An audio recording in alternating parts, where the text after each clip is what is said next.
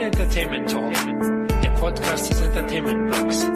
Der Fan Talk über Filme und Serien.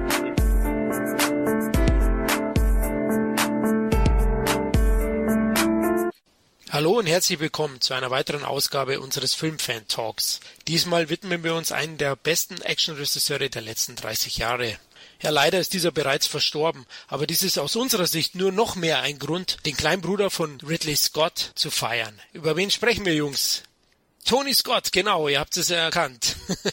aber doch bevor wir loslegen, stelle ich erstmal meine zwei weiteren Teilnehmer bei unserer heutigen Plauderrunde vor. Da ist zum einen, wie immer, der liebe Kevin. Hallo Kevin, was läuft? Hallo Florian, hallo Marcel. Ja, alles, alles läuft wie immer. Bin gerade in Vorbereitung zu Filmfestspielen in Cannes, da werde ich für zweieinhalb Wochen hinfahren. Und das wird bestimmt auch eine ganz tolle Erfahrung werden. Boah, da musst du uns berichten. Da machen wir einen Sonderpodcast. Kevin in Cannes. Allein das, in Cannes. das können wir gerne machen. Genau. Hallo Marcel. Hallo Florian. Alles senkrecht bei dir, ja? Ja, ich bin gerade aus London zurück also, und Wahnsinn. ist schon muss jetzt noch für München nächste Woche planen und Mai geht's dann auch noch mal wieder nach London. Also viel zu tun. Dann stelle ich mich am besten noch vor, ja, was erzähle ich jetzt? Der eine war, geht nach Cannes, der andere nach London. Ja, ich bin der Florian, Servus vom Entertainment Blog, ja, und ich war gestern in Erding. nee, Spaß. ich bin immer noch in München und ja, ähm, ich freue mich riesig heute auf den Podcast, weil Tony Scott mir schon lang, ich glaube wie meinen Kollegen auch, in, auf dem Herzen liegt. Wir finden alle den Regisseur, ich finde ihn teilweise sogar unterschätzt. Nun also endlich die Besprechung einer der Scott-Brüder. Wir haben ja schon besprochen, wir wollten ja eigentlich, Ridley war ja auch immer ein Thema, aber Ridley Scott, der große Bruder von Tony, der wird ja bestimmt noch einige Hits drehen und da machen wir lieber einen Podcast später, oder? Ich denke, da werden wir noch ein paar Meisterwerke serviert bekommen. Ja, Jungs, was haltet ihr allgemein jetzt eigentlich vom Tony Scott? Ähm, wie findet ihr so sein Schaffen, sein Vermächtnis? Ja, Kevin, hast du da irgendwie ein Favorite von ihm oder sein Stil gefällt dir der besonders? Ja, der hat schon einen, äh, gerade aus visueller Sicht, hat er wirklich einen guten Stil gehabt. Ne? Den wurde auch schon oft kopiert. Das merkt man eben bei einigen Filmen. Dieser Rotstich sozusagen, Sonne geht unter und so weiter, das hat er in etlichen Filmen drin gehabt zum Beispiel. Oder Brücken, wo jemand Zeitlupe äh, über so eine Brücke läuft und so weiter. Das muss man einfach mal so beobachten. Da sind eben halt viele Dinge drin, die sich immer wieder wiederholen bei Tony Scott. Also visuell ein sehr guter Regisseur. Bei den letzteren Filmen hat es mir teilweise nicht mehr so gut gefallen, da kommen wir nachher später zu. Aber hat super tolle Filme gemacht, insbesondere im Actionbereich. Da sei Top Gun genannt. Das ist ja eigentlich schon ein Kultfilm mit Tom Cruise. Oder eben halt, äh, eben halt hat auch viele Filme mit seinem Lieblingsstar Denzel Washington gemacht. Da hat zum Beispiel Men on Fire, hat mir da am besten gefallen zum Beispiel äh, von diesem Film, weil ich glaube, der hat glaube ich drei oder vier Filme sogar mit ihm gemacht. Ich glaube insgesamt sogar fünf. Ja, fünf Filme sogar, ne? Ja, also, ja. Ne? Aber das fand ich so, das war sein beste, äh, einer seiner besten Denzel Washington Filme und einer meiner Lieblingsfilme True Romance. Den fand ich auch grandios. Ja, der gefällt mir auch super. Marcel, wie findest du Tony? Ich muss sagen, ich finde ihn sogar manchmal sogar besser als seinen großen Bruder Ridley Scott, der meiner Meinung nach jetzt nur noch Durchschnittsfilme dreht, mhm. wenn ich da so an Exodus und The Counselor denke oder an Prometheus, wobei Prometheus noch einer der besseren war. Ich wollte gerade Einspruch schreien, aber gut, dass du dich, ja. dass du dich selber gesagt, verbessert hast. Also, was man den Scott-Brüdern halten muss, was Kevin schon gesagt hat, beiden, dass sie visuell wirklich sehr, sehr begabt sind und das auch jedes Mal wieder unter Beweis stellen. Die Atmosphäre in fast allen Filmen stimmt.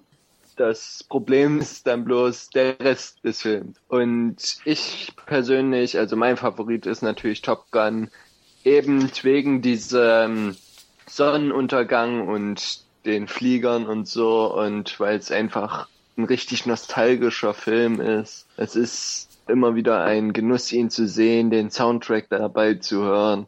Hammerfilm, da werden wir ja noch dazukommen. Ich, ich habe schon gesagt, ich werde da wahrscheinlich dann eine halbe Stunde rausgehen, wenn die zwei Fanboys drüber reden. ja. Aber klar, Top Gun, ja, ich finde auch, also auch kurz zu Scott. Ich wollte gerade fragen, sind die Scott-Brüder vielleicht sogar in Ende der 70er ihrer Zeit ein bisschen voraus gewesen? Waren sie einer stilistisch vielleicht am meisten voraus? Ich bin mir immer nicht ganz sicher. Aber Ridley hat ja mit Duellisten schon 76 diesen so einen gewissen Stil festgelegt. Das war schon recht früh. Da gab es ja auch noch viele altbackenere ja. Filme, würde ich sagen. Sehe ich auch und, so. Und da hat sich zum Beispiel äh, viel auch von einem super äh, abgeguckt, Russell Mulcahy, der ja äh, Highlander zum Beispiel gemacht hat, der der auch visuell hervorragender Film gewesen ist. Ja. Und der das hat stimmt. eben halt auch den Duellisten äh, als einen seiner Lieblingsfilme benannt. Oh. Also kann man sich schon eben halt daraus schließen, dass er sich auch wahrscheinlich auch schon viel davon abgeguckt hat. Also inspirieren hat lassen, okay. Ja, genau. Ja, interessant, siehst du, dann äh, sind wir doch einer Meinung. Ja, typisch war ja für den Tony, also ich muss schon sagen, diese groben, schnellen Schnitte hat er doch auch, wir werden später drüber reden, die hat er bis zum Umfallen betrieben, hat er teilweise dann auch übertrieben. Aber das war ja, so typisch. Siehe Domino. Da hat genau. das richtig übertrieben. Genau. Und in also Déjà, und in Déjà-vu war das manchmal auch nicht feierlich. Konntest du in der Handlung wirklich folgen? Mit der Zeitebene noch hast du irgendwie mitgekriegt. Ja. Also den Film ja. musstest du zweimal sehen, um ihn Vielleicht wollte er auch mit der Zeit gehen, weil das war ja dann eben halt irgendwann war es ja in, dass man diese schnellen Schnitte, die Filme irgendwie rasanter machen wollte. Und ja, das hat er dann halt mitgemacht wahrscheinlich. Und das Domino war ein einziges Schnittgewitter, also. Ich würde jetzt sagen, dass sich der Regisseur von 96 Hours 3 inspirieren hat lassen von Domino und dasselbe Schnittgewitter da auch abgefeuert hat. also, also 96 Hours 3 und Tony Scott, das, da sind ja Welten dazwischen. ja, vom Florian, Schnittgewitter also nicht. ja, ja vielleicht vom Schnittgewitter, aber vom gesamten Film. Äh, der Film, der war ja grottig, grauenvoll. Der war, der war grauenvoll, stimmt. Das schafft nicht einmal Domino, glaube ich. Also mhm. der war wirklich schlimm, aber vom Schnittgewitter war es schon ein bisschen gefährlich ähnlich. Also ich dachte auch manchmal, Quantum Trost hat Tony Scott gedreht vom Schnittgewitter her. Ja. ja. Ich, ich hab, musste ganz ehrlich sagen, ich habe noch 20 Minuten ausgemacht. Und das heißt schon was beim Film. Und dann habe ich mir lieber äh, Dominosteine reingezogen. Statt Domino, okay. ja, das ist ja klar, da hast du wieder Domino gespielt. Aber das war typisch. Die Schnitte, dann finde ich, hat er oft so einen Dampf und so einen Rauch eingesetzt, ne? So mit, mit Licht reinfallen. Das hat er auch gerade in Top Gun perfektioniert. Genau, dann so einfallendes Sonnenlicht hat er doch durch Jalousien und, und solche Sachen genau. hat er da auch immer gemacht. Also es hat auch total stylisch ausgeschaut. Und dann eben, wie du gesagt hast, Kevin, diese Filtereinsätze, diesen Rotstichfilter, mhm. den er immer wieder verwendet hat, hast sofort erkannt, zum Beispiel bei Beverly Hills Cop 2, äh, erkennst du sofort seinen Stil. Ja. Du erkennst äh, ohne, also man erkennt sowieso, dass es ein Tony Scott Film ist. Zumindest bei den, bei, bei den meisten seiner Filme. Bei da weißt meisten. du sofort, das ist Tony Scott. Weil das ist eben halt ein Regisseur, wo du eben halt den Stil auch erkennst. Ähnlich wie bei Russell Mulcahy hier zum Beispiel. Ne? Da erkennt man eben halt auch den Stil. Zumindest bei seinen ersten Filmen. Und das sind eben halt gute Regisseure, wo du ja, weißt, genau, das die drücken ihren ja. eigenen Stempel auf. Ne? Das, das, bei vielen Filmen denkst du, naja, keine Ahnung, wer, wer den Film gemacht hat. Das sieht genauso aus wie bei tausend anderen Regisseuren. Aber es gibt eben halt 10, 12, 15 Regisseure vielleicht. Sergio Leone zum Beispiel oder Tarantino sei da mal genannt und so weiter und so fort. Scorsese, halt Ridley, Ridley ist ja ähnlich wahrscheinlich gewesen. Ja, Ridley Scott natürlich auch, klar. Danny Boyle, da mhm. kenne ich jeden seiner Filme wieder. Ja, stimmt. Also da, da habt ihr ja auch recht. Also ist auf jeden Fall so, dass Tony Scott hat ein unglaublichen Wiedererkennungswert. Man weiß, äh, wenn man einen Tony Scott-Film anschaut. Und äh, ich glaube, wir drei hätten uns nicht zusammengesetzt, wenn wir alle drei nicht der Meinung sind, dass er doch einen geilen Stil hat. Ja, dass die Filme einfach vor allem visuell absolut überzeugen können. Und was mir natürlich als Action-Fan gefällt, er hat doch fast ausschließlich Action oder Thriller mhm. gedreht. Ja. Lediglich in den Genre hat er seine Filme gedreht lass uns gleich anfangen mit der Vita von ihm, weil sonst wären wir heute nicht fertig, weil es sind so viele Highlights. Leute, das wird auf jeden Fall heute schon mal ein längerer Podcast. Insgesamt hat er 16 Spielfilme, Kinofilme gedreht und die werden wir auch alle durchsprechen. So hart sind wir. Selbst ein Domino werden wir besprechen. Ja, lass uns anfangen. 83 ja, ja. hat er. Ja, sag Marcel. Wie sagt Captain America so schön in Avengers 2, I have no plans tomorrow night. ja, okay.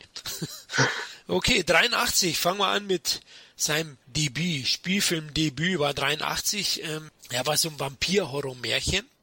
Ähm, kennen die wenigsten Leute heute noch, war aber so eben sein erster Film, ästhetisch, auch visuell schon zeigt sich sein Stil. Begierde heißt der Film, ist ziemlich starbesetzt. Kevin, kennst du den? Weißt du, wer da mitspielt? Und David Bowie, Catherine Deneuve, Susan Sarandon, also hatte schon einen super Cast, ne? Ja, also für einen Debütfilm, ne, konnte Absolut. er also schon einen guten Cast hinlegen. Und eben 83 gedreht, ja, Begierde ist letztlich eben Vampirmärchen. Natürlich schon geht in die Horrorrichtung, da geht es um Vampirpärchen. Märchen, Pärchen. Gespielt von David Bowie und äh, Catherine Deneuve. Und die benötigen eben Menschenblut, um das ewige Leben haben und ewig auch jung aussehen. Überraschend beginnt eben der John eines Tages zu altern. Das ist also der David Bowie und wendet sich eben an eine Genotologin und seine Frau verliebt sich in die Ärztin. Da kommt dann eben Beziehungswirrwarr.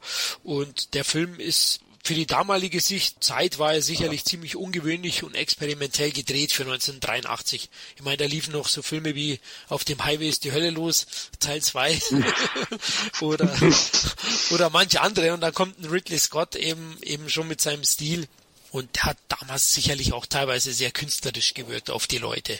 Ist jetzt so meine Vermutung. Ich habe ihn ja nicht mit, da war ich noch sieben, acht Jahre alt, da habe ich ihn natürlich nicht im Kino gesehen, ich habe ihn erst später nachgeholt. Fand ihn aber ganz interessant, muss ich ganz ehrlich sagen. Also mir hat er ganz gut gefallen, wobei ich ihn schon ein wenig zu verkünstelt finde, ja, insgesamt. Marcel, hast du den gesehen? Hast du noch einen Kopf? Begierde? Ja.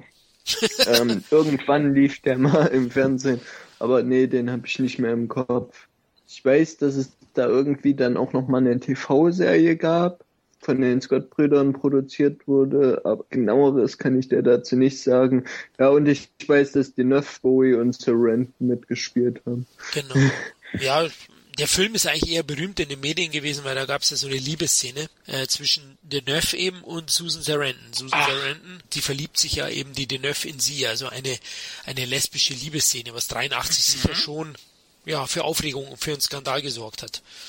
Hat aber dem Film nicht geholfen, um ein Hit zu werden. Der hat 10 Millionen Dollar gekostet, war eine britische Produktion und hat aber lediglich, also war ein finanzieller Flop in Amerika, 5,9 Millionen Dollar eingespielt. Die Kritiken waren eigentlich überwiegend doch positiv. Aber der Film ist, der ist weder Fisch noch Fleisch. Also er wirkt für einen konventionellen Film eigentlich zu verkünstelt und für einen Arthouse-Film für mich zu konventionell. Ja, also der ist so, ich weiß nicht, also so seinen klaren Stil hat er nur nicht gefunden gehabt. Also auf der einen Seite folgt er eben teilweise normalen Regeln, auf der anderen Seite versucht er auch künstlerisch in die Tiefe zu gehen. Ich glaube schon, dass er gar nicht mal so unspannend wäre, um ihn mal nachzuholen. Wenn ihr beide ihn nicht mehr im Kopf habt und wenn ihr, wenn ihr doch Tony Scott gerne mögt und sein Stil ist es, glaube ich, schon interessant, ihn mal anzuschauen. Hättet ihr Lust drauf? Ja. Wenn die Szene gut ist, die äh, zwischen Susan Sarandon und äh, Catherine Deneuve. Kevin, es war ein Skandal, die muss mega sein. Das muss. Oh, ja. Ich habe jetzt schon Gänsehaut, wenn ich nur dran denke. Ich weiß es gar nicht. Ich glaube, den gibt's gibt's den schon auf Blu-ray, also auf DVD gibt's ihn sicher. Aber ich glaube, das war auch so eine Zeit damals, äh, solche Filme. Es war noch, in der Zeit kam da auch heißblütig, kaltblütig. Kennt ihr den Film noch? Ja, richtig, den kenne ich, ja. Mit ähm, Kathleen Turner? Kathleen Turner, ja, das war so am Das war so die Zeit, so diese, diese Schwüle auch, ne? Die haben dann verschwitzte Körper und sowas alles. Also, ähm, war wohl gerade in so, zu der Zeit. Ja, Obwohl genau. es gefloppt ist. Also, lesbisch, da erinnere ich mich nur an Wild Things. Ja gut, der ist natürlich äh, ein paar Jahre später, ich glaube 97 gekommen. Ich würde es euch einfach mal raten, vielleicht, wenn man mal Lust und Zeit hat. Es ist jetzt kein Must-See, aber es ist doch ein interessanter Film und für Tony Scott-Fans, wie wir drei uns ja äh, hier mit outen mit diesem Podcast, eigentlich ein Muss, lieber Kevin. Da komme ich auch gleich nochmal zurück zu Begierde, ob du es glaubst oder nicht. mal schauen. Ja gut, also mit dem Film hat er gestartet und ja, durch das, dass der Film natürlich ein Flop war, war es nicht so einfach für ihn, ähm, das nächste Projekt zu bekommen. Aber da sind zwei junge, wilde Produzenten in Hollywood auf ihn aufmerksam geworden durch Begierde. Richtig. Und jetzt übergebe ich das Zepter, weil der Marcel und der Kevin, die sind absolute Top Gun-Experten. Lieber Kevin, Top Gun, sein zweiter Film.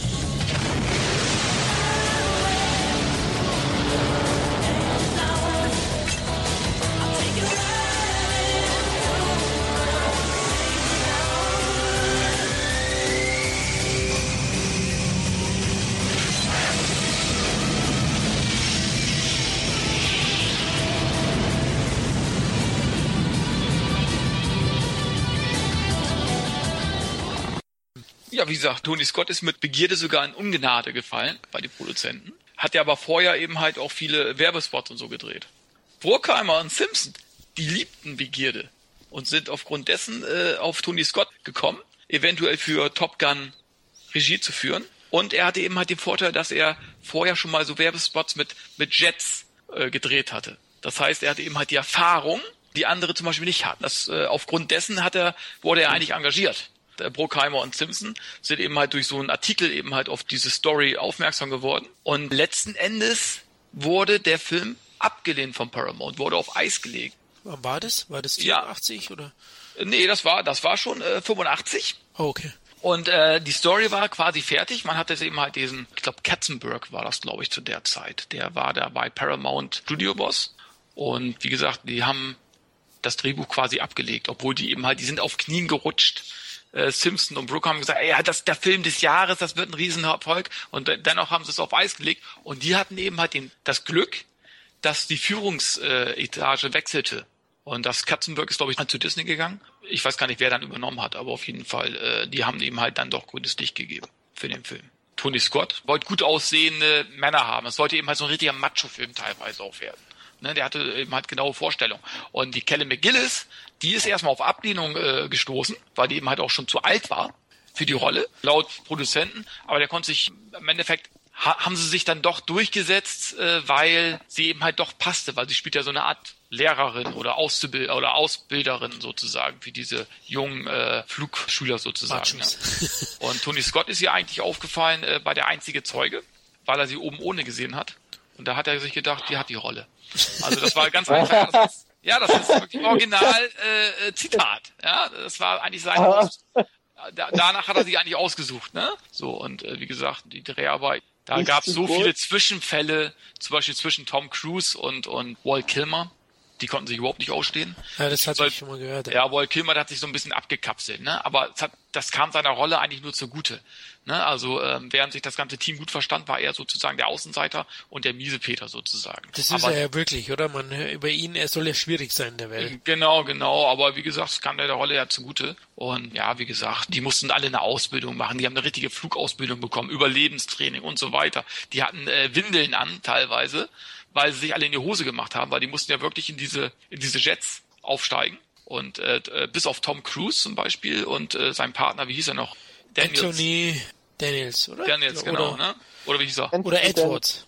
Genau, ne? Die konnten sie ab, also die waren richtig scharf drauf auf das Fliegen. Äh, aber aber so andere, die haben sich dann mussten dann mussten sich dann Windeln und so weiter anziehen, ne? Und mussten dann wirklich so ein Überlebenstraining machen und und und. Also das war schon wirklich belastende Dreharbeiten, kann man nicht anders sagen. Also es war wirklich hochaufwendig das Ganze.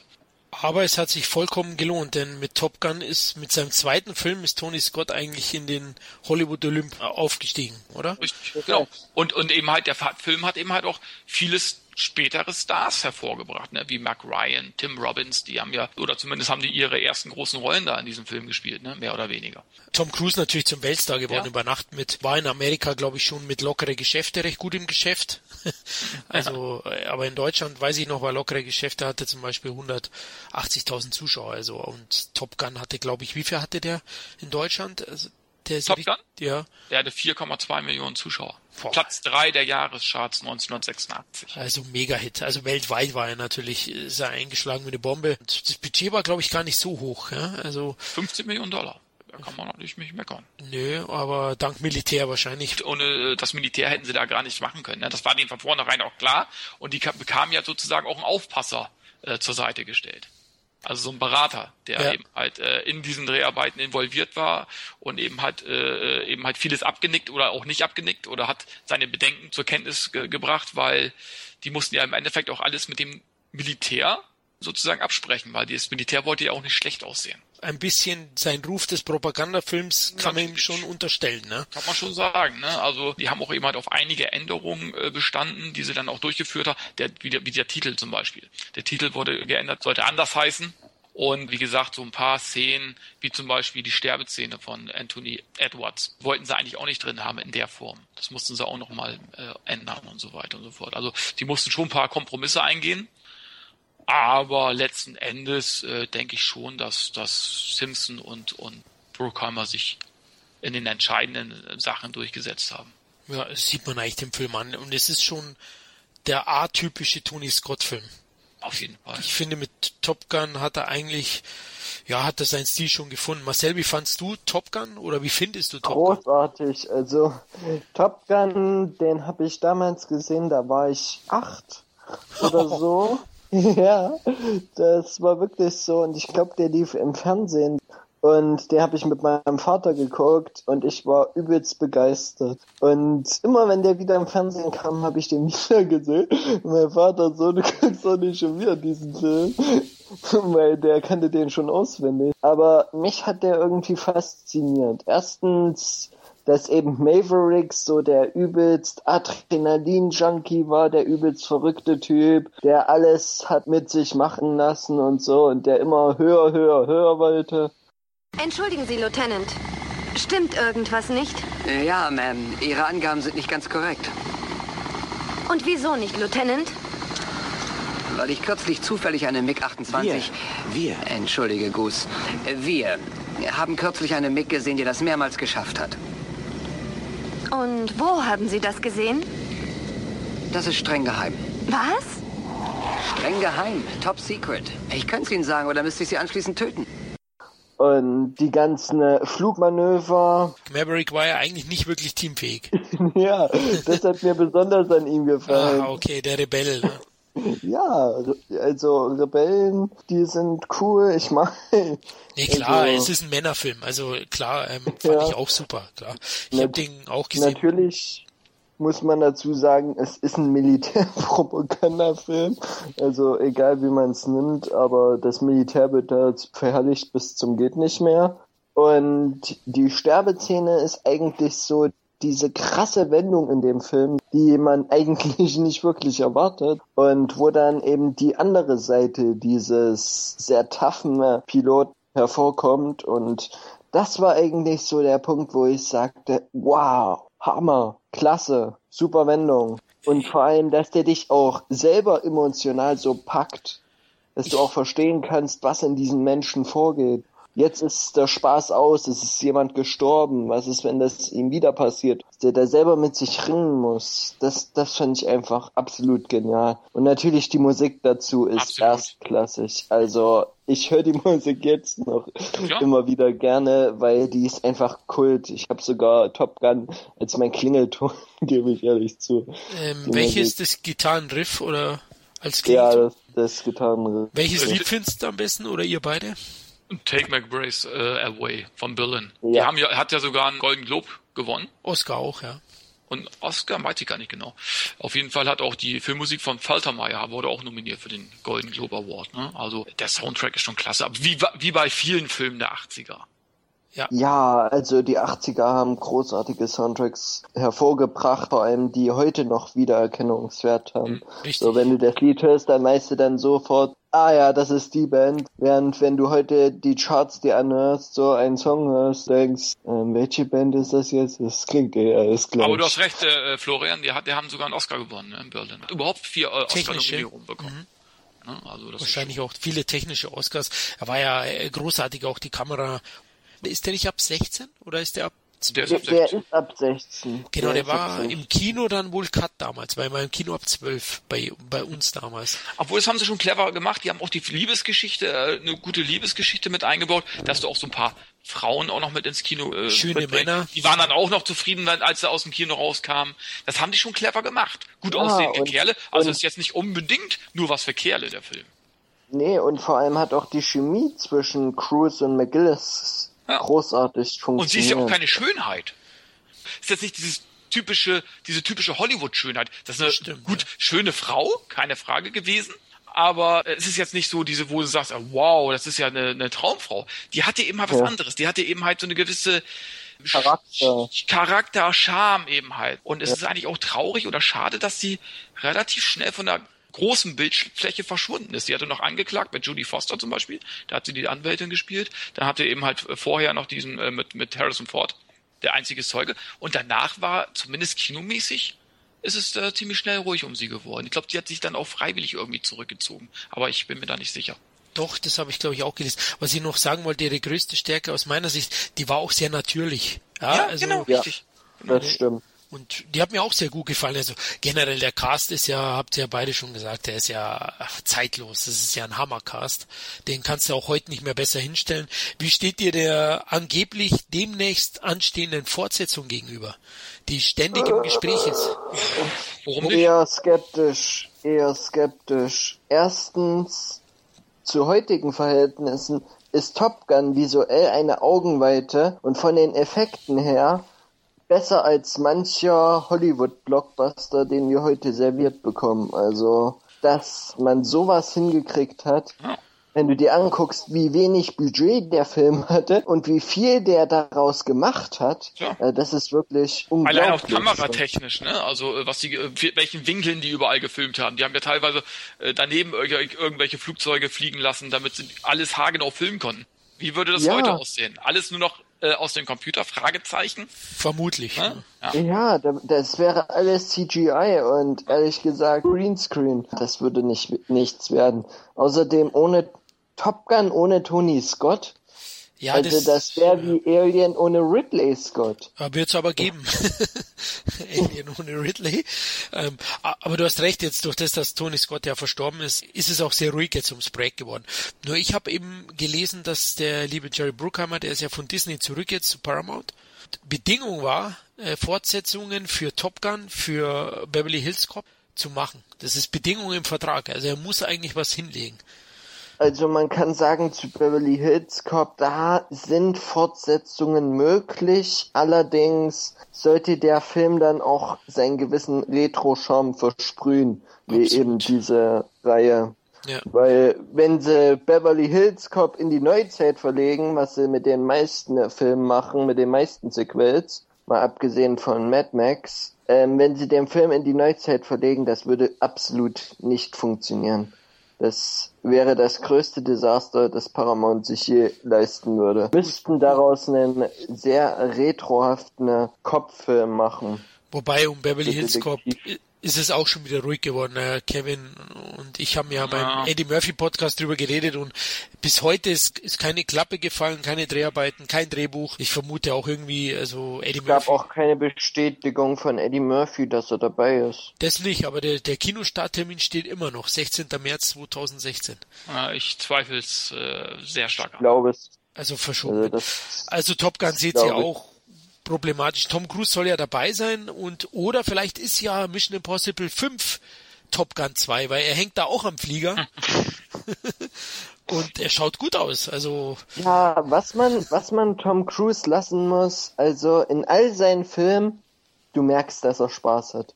Du merkst, er, er geht alles. auf die Leinwand so und gibt wirklich alles. Es ist sein Beruf, es ist seine Leidenschaft, es macht Spaß, ihm zuzusehen. Er ist ein sympathischer Kerl, auch privat, wie er sich immer auf den Premieren und so seinen Fans gegenüber gibt. Also egal was da mit Scientology ist, als Filmstar und auf der Leinwand ist er absolut top. Und für sein Alter hat er sich ziemlich gut gehalten, ohne irgendwelche Extras. Das ist alles natürlich. Und, und er macht eben halt auch viele Stunts und so immer noch selber. ja. Auch, ne, das muss man auch sagen. Ne? Also ja. actionmäßig, da nimmt er sich auch nicht zurück. Also für mich ist er auch ein absoluter äh, sympathischer Star. Und was, was äh, im Umfeld mit Scientology und so läuft, das interessiert mich. Das ist Klatsch, der hat jeder Star, hat irgendwelche Macken. Travolta ist ja auch bei Scientology und so. Will Smith, Aber, der also solange er nicht mit der Plastiktüte auf dem Kopf auf irgendeiner Premiere auftaucht, ist er, bleibt er mir sympathisch. Ja, noch nicht. Schauen wir mal. Nee, es wird der Tom Cruise nicht mehr. Ihr nee, zwei. Also. Das Thema hatten wir erst, oder? Beim, beim letzten Podcast mit Shia LaBeouf. Unser Liebling. Ja, also Smith und Shia LaBeouf sind nicht unbedingt die mir sympathischsten Filmstars. Und sollte möglichst schnell der Versenkung Aber ich sag mal so, einspieltechnisch war Top Gun sowieso der erfolgreichste Tony Scott-Film. Er hat gar nicht so viel 100 Millionen Blockbuster, da kommen wir noch dazu. Mhm. Also ich hab, war auch überrascht, wo ich seine Vita angeschaut habe. Ich hätte eigentlich so im Kopf gedacht, oder oh, hat er mindestens 10, 100 Millionen Dollar Hits hingelegt, aber es ist nicht so. Er hat doch auch sehr viel mit Bruckheimer gedreht. Auch gleich der nächste Film ist wieder eine Bruckheimer Simpson Produktion. Noch eine Frage an euch. Ähm, findet ihr, dass er mit diesem ja, reaktionären Flieger-Action-Film. Ich meine, der ist reaktionär, der ist plakativ, der ist patriotistisch, er ist aber unheimlich unterhaltsam, rasant. Mir gefällt er super. Aber ich finde, dass, dass Scott gemeinsam mit, mit Simpsons und Bruckheimer eigentlich hier den Grundstein für den neuen modernen Actionfilm der 80er mitgelegt hat. Ich glaube, das hatten wir kurz angesprochen.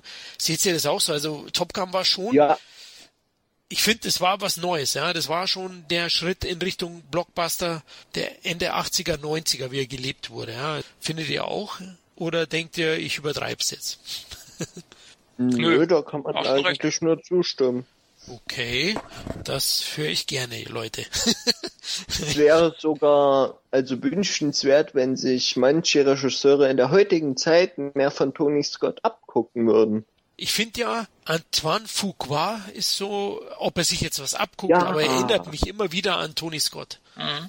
Gerade von stilistischen her könnte hinkommen, Gibt's ja. Parallelen zumindest, ja, finde ich. Ja, siehe The Equalizer. Also da waren ziemlich sehr, sehr viele Parallelen zu Tony Scott vorhanden. Genau, find, also außer die Zeitlupenaufnahmen vielleicht, aber aber sonst ja, also visuell finde ich auch und ich bin ja auch ein ausgewiesener Fuqua-Fan. Es, glaube ich, Kevin und du, Marcel, ihr mögt ihn ja auch sehr gerne.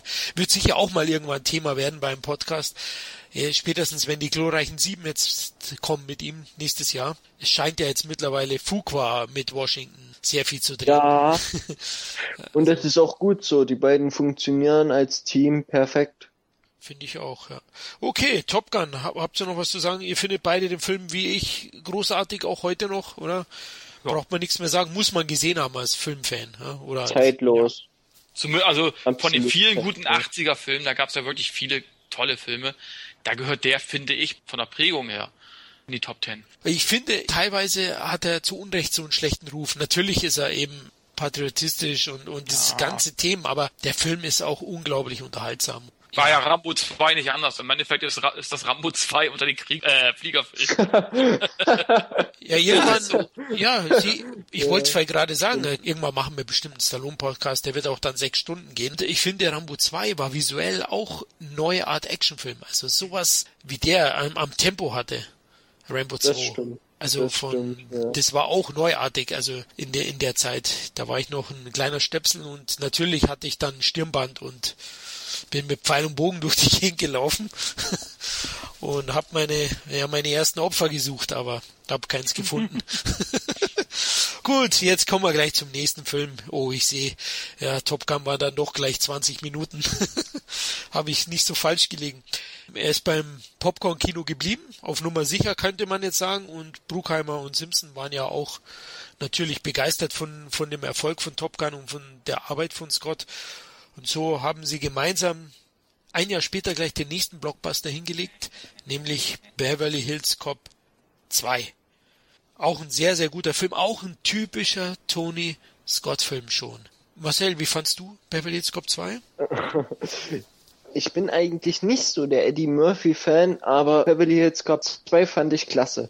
Erstens, die Chemie zwischen den Charakteren hat gestimmt, unglaublich gut. Dann die Gegenspielerin, also der Gegenspieler eigentlich, aber du siehst ja anfangs nur die Gegenspielerin, hat auch perfekt ins Bild gepasst und die ganze Kulisse, LA und gerade wieder die Sonnenuntergänge, die Stimmt. er einfach sehr gut drauf hat. Öl, Ölfelder, ja genau. Ja, und die ganze Musik und alles, also Top-Film, kann ich nur empfehlen. Ich habe ihn immer wieder geguckt und sehr unterhaltsam. Findest du ihn besser als eins? Ja. Ehrlich? Ja. Findest du ihn besser? Kevin? Wir hatten das Ganz schon ehrlich, soll Ja. ich ehrlich sein? Sei ehrlich. Ich finde eins super. Teil 2 habe ich mir öfter angeguckt als den ersten Film, weil ich den einfach vielleicht ein bisschen kurzweiliger finde. Keine Ahnung warum. Vielleicht mag es auch der Stil sein. Vielleicht äh, sagt mir der Stil auch mehr zu. Ne? Also eins ist kritisch gesehen der bessere, aber zwei ist für mich der unterhaltsamere gewesen. Wenn man es denn so sagen will, auf, auf höchstem Niveau. Ja, also ich finde, stimme ich zu, ja. okay, sind wir nicht einer Meinung. Okay, ich finde eins immer noch besser. Finde auch äh, bei eins hätte auch fast Tony Scott machen können. Also der ist schon sehr ähnlich, finde ich jetzt. Natürlich ist äh, der Zweier ist schon eine sehr, sehr gute, sehr gelungene Fortsetzung, finde ich. Wird auch zu Unrecht manchmal auch kritisiert. Ich finde ihn auch top. Und er ist auch ein bisschen härter als der, der erste teilweise. Vielleicht ist das, das Team der Bösewichte, der Schurken mit Nielsen und Brochno deut besser. Vielleicht ist der Billy Rosewood, oder? Rosewood heißt er? Der verkommt ja im zweiten Teil so zu so einem Rambo-Fan und mit der Panzerfaust zum Einkaufen geht, fast schon. Also. Ja. Aber gerade das hat mir, diese Entwicklung hat mir eigentlich ziemlich gut gefallen, weil das hat irgendwie gepasst. Ja, das haben sie schlau gemacht. Die haben die beiden noch mehr mit reingezogen. Das fand ich schon auch gut. Also klar, super Film, ist auch wirklich eine sehr, sehr guter Blockbuster, Popcorn-Kino. War aber schon in Amerika nicht mehr ganz so erfolgreich, oder Kevin? Der hatte schon einen kleinen Einbruch zum ersten Teil vom Einspiel. Ja, das, das schon. Ne? Vom Einspiel her äh, hatte der um die 150 eingespielt. Ja, genau, so um den Dreh, ja. Der erste Teil hatte 200 30, glaube ich. 30 oder so, ja, genau. Ähnlich wie bei Zurück in die Zukunft so ein bisschen. So ein deutlicher Abfall, aber immer noch erfolgreich. Sehr erfolgreich. Ja, 80, ich glaube, der hat 28 gekostet. Ja, also es war immer noch ein großer. Aber bei Zurück in die Zukunft finde ich eigentlich beide Teile ziemlich gut. Also den ersten und den zweiten. Weil, sogar den dritten, weil die eigentlich ziemlich gut zusammenpassen und was mir bei Zemeckis Reihe am besten gefällt, also du willst wirklich eine Fortsetzung. Es ist nicht so wie bei den meisten Filmen, dass du dann einfach, ja, es kommt eine Fortsetzung und du denkst, ähm, eigentlich ist der Film schon abgeschlossen. Nee, den Übergang zum nächsten Film, das hat bei Zurück in die Zukunft einfach gepasst. Das hat einfach gestimmt und deswegen wolltest du auch einen nächsten Teil, weil ich ja, ja wissen, wie es weitergeht. Ja gut, und klar. Das fand ich sehr bemerkenswert. Das fand ich auch gut bei der Zurück in die Zukunft 3. Die hatten wir auch mal besprochen. Da sind wir auch, Kevin, glaube ich, war sogar der Meinung, Teil 2 ist eine der besten Fortsetzungen aller Zeiten. Würde ich schon sagen. Da stimme ich zu. Da stimme ich definitiv zu. Finde ich auch, aber der kam anscheinend schon ein bisschen zu spät. Der kam damals vier Jahre später. Ich war mir da nicht sicher, ob so ein bisschen, vielleicht. Also guck mal, der hat über 100 Millionen weniger eingespielt in Amerika. Ja, also Immer noch erfolgreich, aber, aber das ist schon, ist schon nicht wenig, ne? Ja. Und da war Beverly Hills Cop fast noch stabiler, also 100, ja. 53 habe ich nochmal nachgeschaut, hat er eingespielt, war ja doch schon sehr, sehr gut. Also auch in Deutschland, glaube ich, über drei Millionen Zuschauer die Fortsetzung. Der dritte Teil ist ja dann klar abgefallen und ja. da wollen wir eigentlich gar nicht so der viel. Der war ja auch scheiße. Der war auch scheiße, genau. Da braucht man nicht viel verlieren drüber. Also der war, da war ich auch dermaßen enttäuscht damals im Kino. Den hatte ich mir dann angeschaut, eigentlich richtig gefreut, war so enttäuscht und hat er die Reihe eigentlich damit zu Grabe getragen. Kann man so sagen. Ja, klar. ja. Also wie da noch ein vierter auskommen soll. Ja, aber wie du sagst, mit, mit Retro-Charme, wenn sie es richtig anstellen würden, wäre es vielleicht möglich, ja, wenn sie wenn sie ein gutes Drehbuch haben. Drehbuch ich meine, haben, ganz genau. klar, Ja. äh, beim dritten Teil, da haperte das ja nicht am Regisseur. Ich meine, da hatten sie John Landis, ist ein super Mann, ne? Äh, die Ja. Setzung hatten sie, also die hatten aber einfach ein beschissenes Drehbuch. Ganz einfach. ja, das Und ein einigermaßen gutes Drehbuch brauchst du eben halt auch für Actionfilme. Wer hat eigentlich das Drehbuch zu Beverly Hills Cop 3 geschrieben? Keine Ahnung, wahrscheinlich ist der schon oft geblacklistet in der Hollywood. Ich schätze, Josh Whedon war es. nee, Joss Whedon, also Ach so, stimmt, da fliegt keiner durch die Gegend. was der an Drehbüchern schreibt, das ist wirklich einmalig. Äh, Gerade auch Cabin in the Woods. Top. War natürlich nur ein Scherz, Leute. Nicht, dass ihr mir jetzt da mit Mails bombardiert. Oh, ich habe ich hab schon gerade eine Mailbombe abgeschickt an dich. Naja, ja, ja, oh Pech. Gott, die landet äh, voller Scheiße ist die wahrscheinlich. okay, der nächste Film. Ja klar, er ist im Action-Genre geblieben, der liebe Tony Scott. Hat aber dann das Action-Drama Revenge, eine gefährliche Affäre 1990 gedreht. Also doch drei Jahre Pause gewesen zwischen Beverly Hills Cop und seinem nächsten Film. Dann hat er sich da eine kurze Auszeit genommen, hat, glaube ich, nebenbei immer noch ein paar Musikvideos gemacht oder Videoclips für zum Beispiel George Michael. Habt ihr den noch im Kopf? Also der ist ja nicht so bekannt, obwohl der Cast ist schon recht namhaft. ja, der, der Cast ist super. Ne? Also Anthony Quinn ist einer seiner letzten, ja, nicht einer seiner letzten Rollen, ne? aber größeren Rollen, ne? Recht Ende seiner Karriere, wo man sagen. Madeleine Stowe habe ich auch immer gerne gesehen. Dreht, hat auch gerade so eine, so eine tolle Serie. Äh, Revenge. Ja, heißt sie nicht so? Die ja, heißt die heißt Revenge. Aber ich Genau.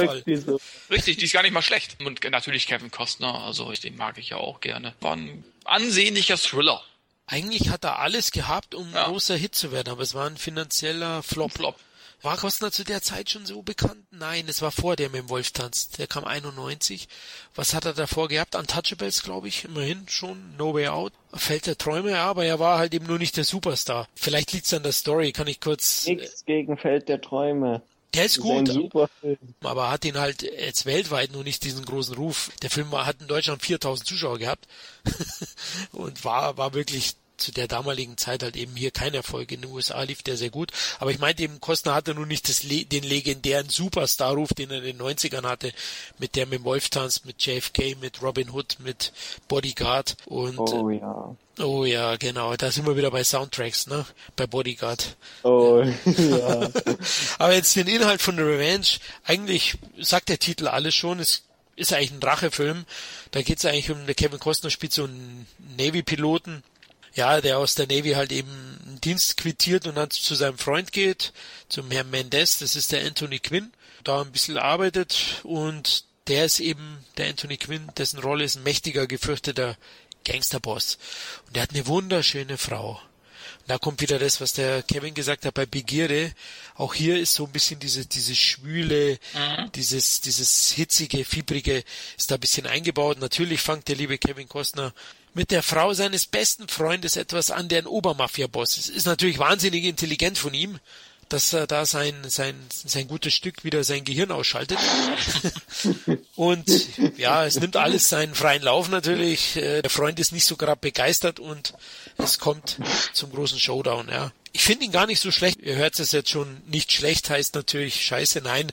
Er ist halt durchschnittlich. Ich habe ihm damals so sechs von zehn gegeben.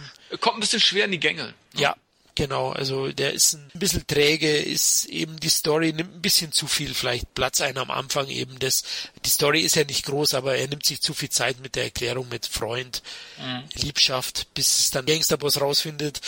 Ich finde auch, also er hat ein bisschen zu viel Leerlauf. Aber sonst ist er nicht schlecht. Also wenn man, wenn man Actionfilme mag, ich meine, der Cast ist immer Blick wert. Marcel, hast du den noch im Kopf? Revenge? Ganz, ganz trübe. Ganz trübe. Also ich habe den damals gesehen wegen Madeleine Stowe. Weil ich die mag. Ich gucke ja auch selber die Serie Revenge. Du kannst es ruhig offen hat- sagen, weil du sie geil findest. das hast du jetzt gesagt. Okay. Und die hat sich gut gehalten. wie alt ist die jetzt? Äh, 80, 90? Nein, so alt ist sie nicht. Aber die hat sich wirklich gut Ja, gehalten. wirklich, Die, jetzt, ohne Alter, Quatsch. also, also, also da staune ich Und die hat einige äh, gute Filme gemacht. Einige. Ja, Der letzte Mohikaner zum Beispiel. ja, super Film. Das Ja. ist ein Klassiker, ist das, ja. Tja, da, da fällt mir unser nächstes Podcast-Thema ein. Michael Mann vielleicht mal. Der ist ein Ja. super Regisseur.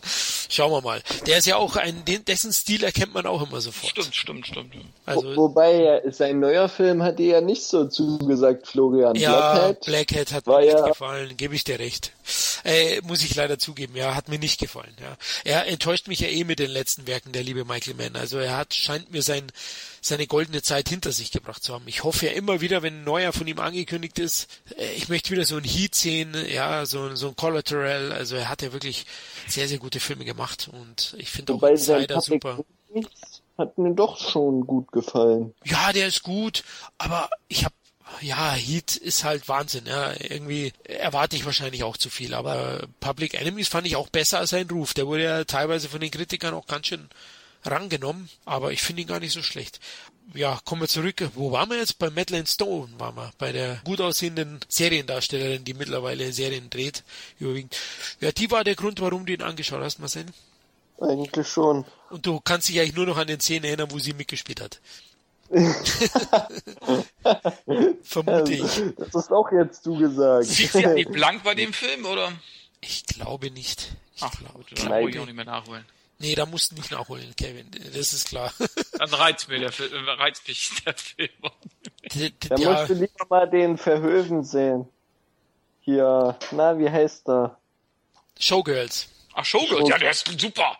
Für mich einer der besten Filme aller Zeiten. Dass der damals gefloppt ist, kann ich bis heute nicht nachvollziehen. Sein bester Film. Und da stehe ich auch zu. Ja. Also visuell ist der auch sehr ansprechend gewesen, Showgirls. Absolut. Susan Blakely, wenn die äh, ihren, äh, ach komm, äh, wollen wir gar nicht so weiter. Bleib, bleib, mal, bleib mal seriös, wir bleiben bei Revenge. Aber wenn man Kevin Costner mag, glaube ich, und der zufällig mal im Fernsehen läuft, den kann man sich schon anschauen. Also so schlecht ist er auch nicht. Aber er hat halt 20 Millionen Dollar gekostet und dann 15 eingespielt. Ist halt wirklich doch mehr gefloppt. Da spielt noch ein sehr bekannter italienischer Darsteller mit, Tony Maroni. Kennt ihr Tony Maroni? Macaroni nicht. Aber Tony Macaroni. mit Tony Maroni, Thomas Millian. Da Ach, gab es diese Tony Maroni Filme früher. stimmt, stimmt, stimmt, stimmt. Wie hießen, die hießen doch Tony Maroni, hießen die nicht so hier? Ach, in den 80ern, ich, ist schon lange her. Ah, Der Superbulle hießen die, glaube ich, früher dann hier. Ein Superbulle auf dem Kudamm und im Puff und was weiß ich, wo Ich der nur der war. Superbulle, kenn nur der Superbulle mit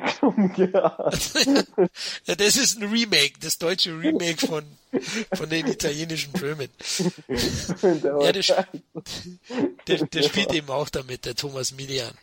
Mexiko ist der gedreht gewesen, spielt ja auch in Mexiko eben, passt zu dieser schwülen Atmosphäre und könnt ihr euch anschauen, war aber für Tony Scott eben ein Rückschritt. Ja, finanziell eben drei Jahre später nach Beverly Hills Cop 2 sein nächster Film gefloppt, aber im selben Jahr ist er auf die Rennpiste gegangen, wieder mit Jerry Bruckheimer und Don Simpson. Don Simpson, nämlich, Ja, wie hieß das Filmchen? Tage des Donners. Auch ein klasse, ja, klasse, ja, jetzt übertreibe ich, glaube ich, also klasse. Ja, also was man sagen muss, für einen Rennsportfilm, für einen Autorennsportfilm ist der Film richtig, richtig gut. Also er hat Action, er ist rasant, er hat einen super Charakterdarsteller, Tom Cruise eben. Mir hat der Film sehr gut gefallen. Kann man ihn so nennen, wie manche böse Zungen behaupten, es wäre Top Gun im Auto? Ja. Ja, würde ich fast sogar zustimmen. Das heißt, man hat das Also- Konzept eigentlich kopiert und in ein anderes Fahrzeug, Vehikel Ja. gesteckt. Weil, weil wenn man sich auch den Hauptcharakter anguckt des Films, der auch immer sehr Adrenalin gesteuert ist, der eben hier nicht auf höher, höher, höher, sondern schneller, schneller, schneller. Gut gesagt. Vieles von Top Gun kann man da wiederfinden, wie Sonnenuntergänge, Schnelle Schnitte hat er teilweise dann schon. Der geht schon, glaube ich, ein bisschen zum Cockpit. Ja, genau. Ähm, der Cast war recht interessant. Tom Cruise hatte auch hier seine erste, was erste Ehefrau, ich glaube, oder war er mit Mimi Rogers auch schon verheiratet? Ich weiß es jetzt nicht, aber er hat Nicole Kidman während der Dreharbeiten Ja. kennengelernt und lieben gelernt. Und da gab es auch einen sehr guten Song, der hieß Show Me Heaven, kann das sein? Naja, super Soundtrack. Super der Soundtrack, Soundtrack. ist toll, den habe ich auch noch. Parallelen sind schon da, genau. Also Merkst du ja auch hier, Michael Rooker zum Beispiel spielt den äh, Part von Walt Kilmer.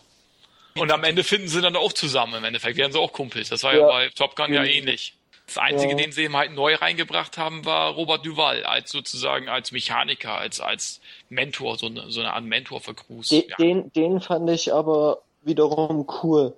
Naja, Tom Skerritt war ja in Top Gun auch so eine Art Mentor. ja, ja, stimmt, schon, schon, schon, ja. Bloß, dass er jemand die Flugzeuge nicht repariert hat. Das stimmt. ja, aber er war sehr teuer, gell? Ich habe nachgeschaut, der hat 60 Millionen Dollar gekostet. Also da hat wahrscheinlich Tom Cruise schon sehr viel bekommen. Wahrscheinlich Scott. Eine Million Dollar mehr als Top Gun. Der hat ja 15 gekostet. 15, nee, der hat 60 gekostet. Nicht 16. 60 Millionen. So Also der 60. 60. Ja. Und Also- hatte auch schon den typischen 90er-Style. Den merkt man eben halt dem Film auch schon an. Ja, Ja. Also es ist schon ein Baukasten-Blockbuster. Da hat man sich schon teilweise kopiert und es ist ja fast schief gegangen. Ich meine, der Film war jetzt kein Megaflop, aber er hat, glaube ich, schon ein bisschen enttäuscht. Er gilt als Misserfolg eigentlich, weil sie den alle mit Top Gun irgendwie verglichen haben. Ne? Ja, bei 60 Millionen, da haben sie vermutlich gedacht, 150 war wahrscheinlich Pflicht. Und er hat aber nur, wie viel hat er? 80, über 80. Über 80. Also da sind wir bei dem Thema von vorhin, wie viel 100 Millionen Blockbuster Tony Scott wirklich hatte. Ja. Das war auch keiner. Und war für ihn gar nicht so gut. Ne? Revenge war ja nicht so erfolgreich, hat auch bei der Kritik nicht überzeugt. Tage des Donners war jetzt für uns Popcorn-Kino-Fans eigentlich schon zufriedenstellend, aber ja, die. Kritiker waren nicht so begeistert und finanziell war es, sind sie mit dem blauen Auge davon gekommen. Also eigentlich war Tony Scott ein bisschen angeschlagen, könnte man vielleicht meinen zu dem Zeitpunkt. Es war schon so, der nächste Film muss ein Hit werden. Das war Scott, glaube ich, schon klar damals. Habt ihr Tage des Donners zuletzt mal wieder gesehen, oder? Ja.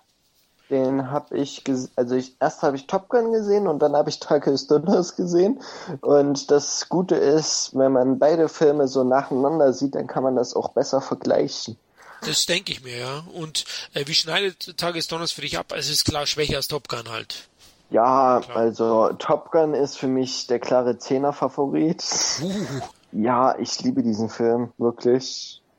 Da verteidige ich mich auch gegen alles und jeden. Ich liebe Top Gun und Tom Cruise ist absoluter Fafo-Schauspieler, also Favoritenschauspieler. Und ja, Tage des Donners, ich glaube, sieben habe ich dem gegeben. Habe ich auch. Du, Kevin, auch sieben? Hm, Tage des Donners. Also ich fand ihn wirklich unterhaltsam, ne? aber es war eben halt auch nichts Besonderes. Ja, ich aber ich finde schon, der gehört in die Tom Cruise-Sammlung rein, auf jeden Fall. Ja. Aber ich würde ihm auch so sieben, siebeneinhalb Punkte geben und Top Gun wäre ich bei 8,5 oder so. Okay. Top Gun damals als, als Jugendlicher hätte ich wahrscheinlich 10 gegeben, wenn ja. ich ehrlich bin. Wenn du das erste Mal in den 80ern gesehen hast, gibst du bestimmt 10. Jetzt würde ich vielleicht auch 8, 5, 9, aber ich ja. finde ihn immer noch großartig. Ja.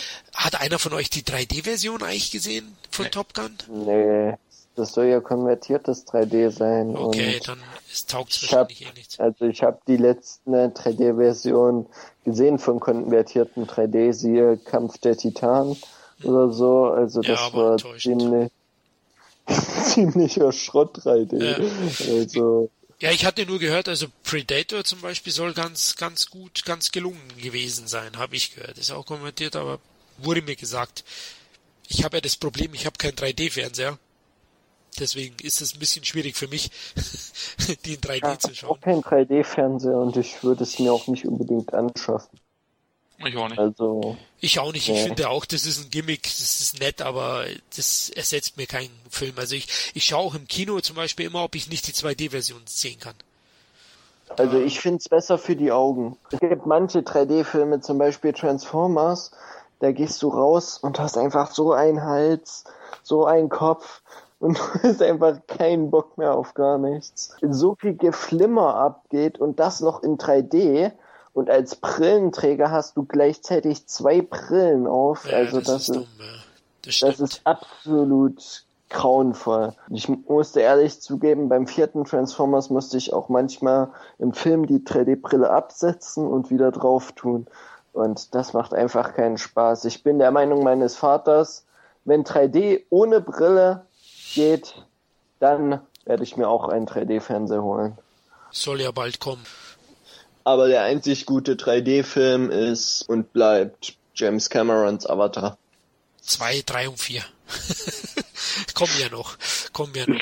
Okay, also Tagesdonners. Das was wird, kann ich natürlich nicht ich, sagen. Ich glaube es nicht, aber das werden wir mal anders besprechen. Ich glaube es mittlerweile nicht mehr, nachdem der x-mal verschoben wird und es Drehbuchprobleme gibt, glaube ich nicht, dass das wirklich was wird. Ist jetzt schon zweimal verschoben worden. Also es wird offiziell natürlich nicht, aber ich habe so zwitschern gehört, dass es auch ein Drehbuchproblem gibt. Weil ich glaube, Herr Cameron hat nicht wirklich für vier Teile geplant vorher, sondern Fox hat ihm den Tipp gegeben, du, du erzähl einmal, du hast für vier Teile geplant, zum Beispiel, ja, weil jetzt kommt ja eine neue Trilogie. Aber Tage des Donners ist also aus unserer Sicht ein reiner Unterhaltungsfilm.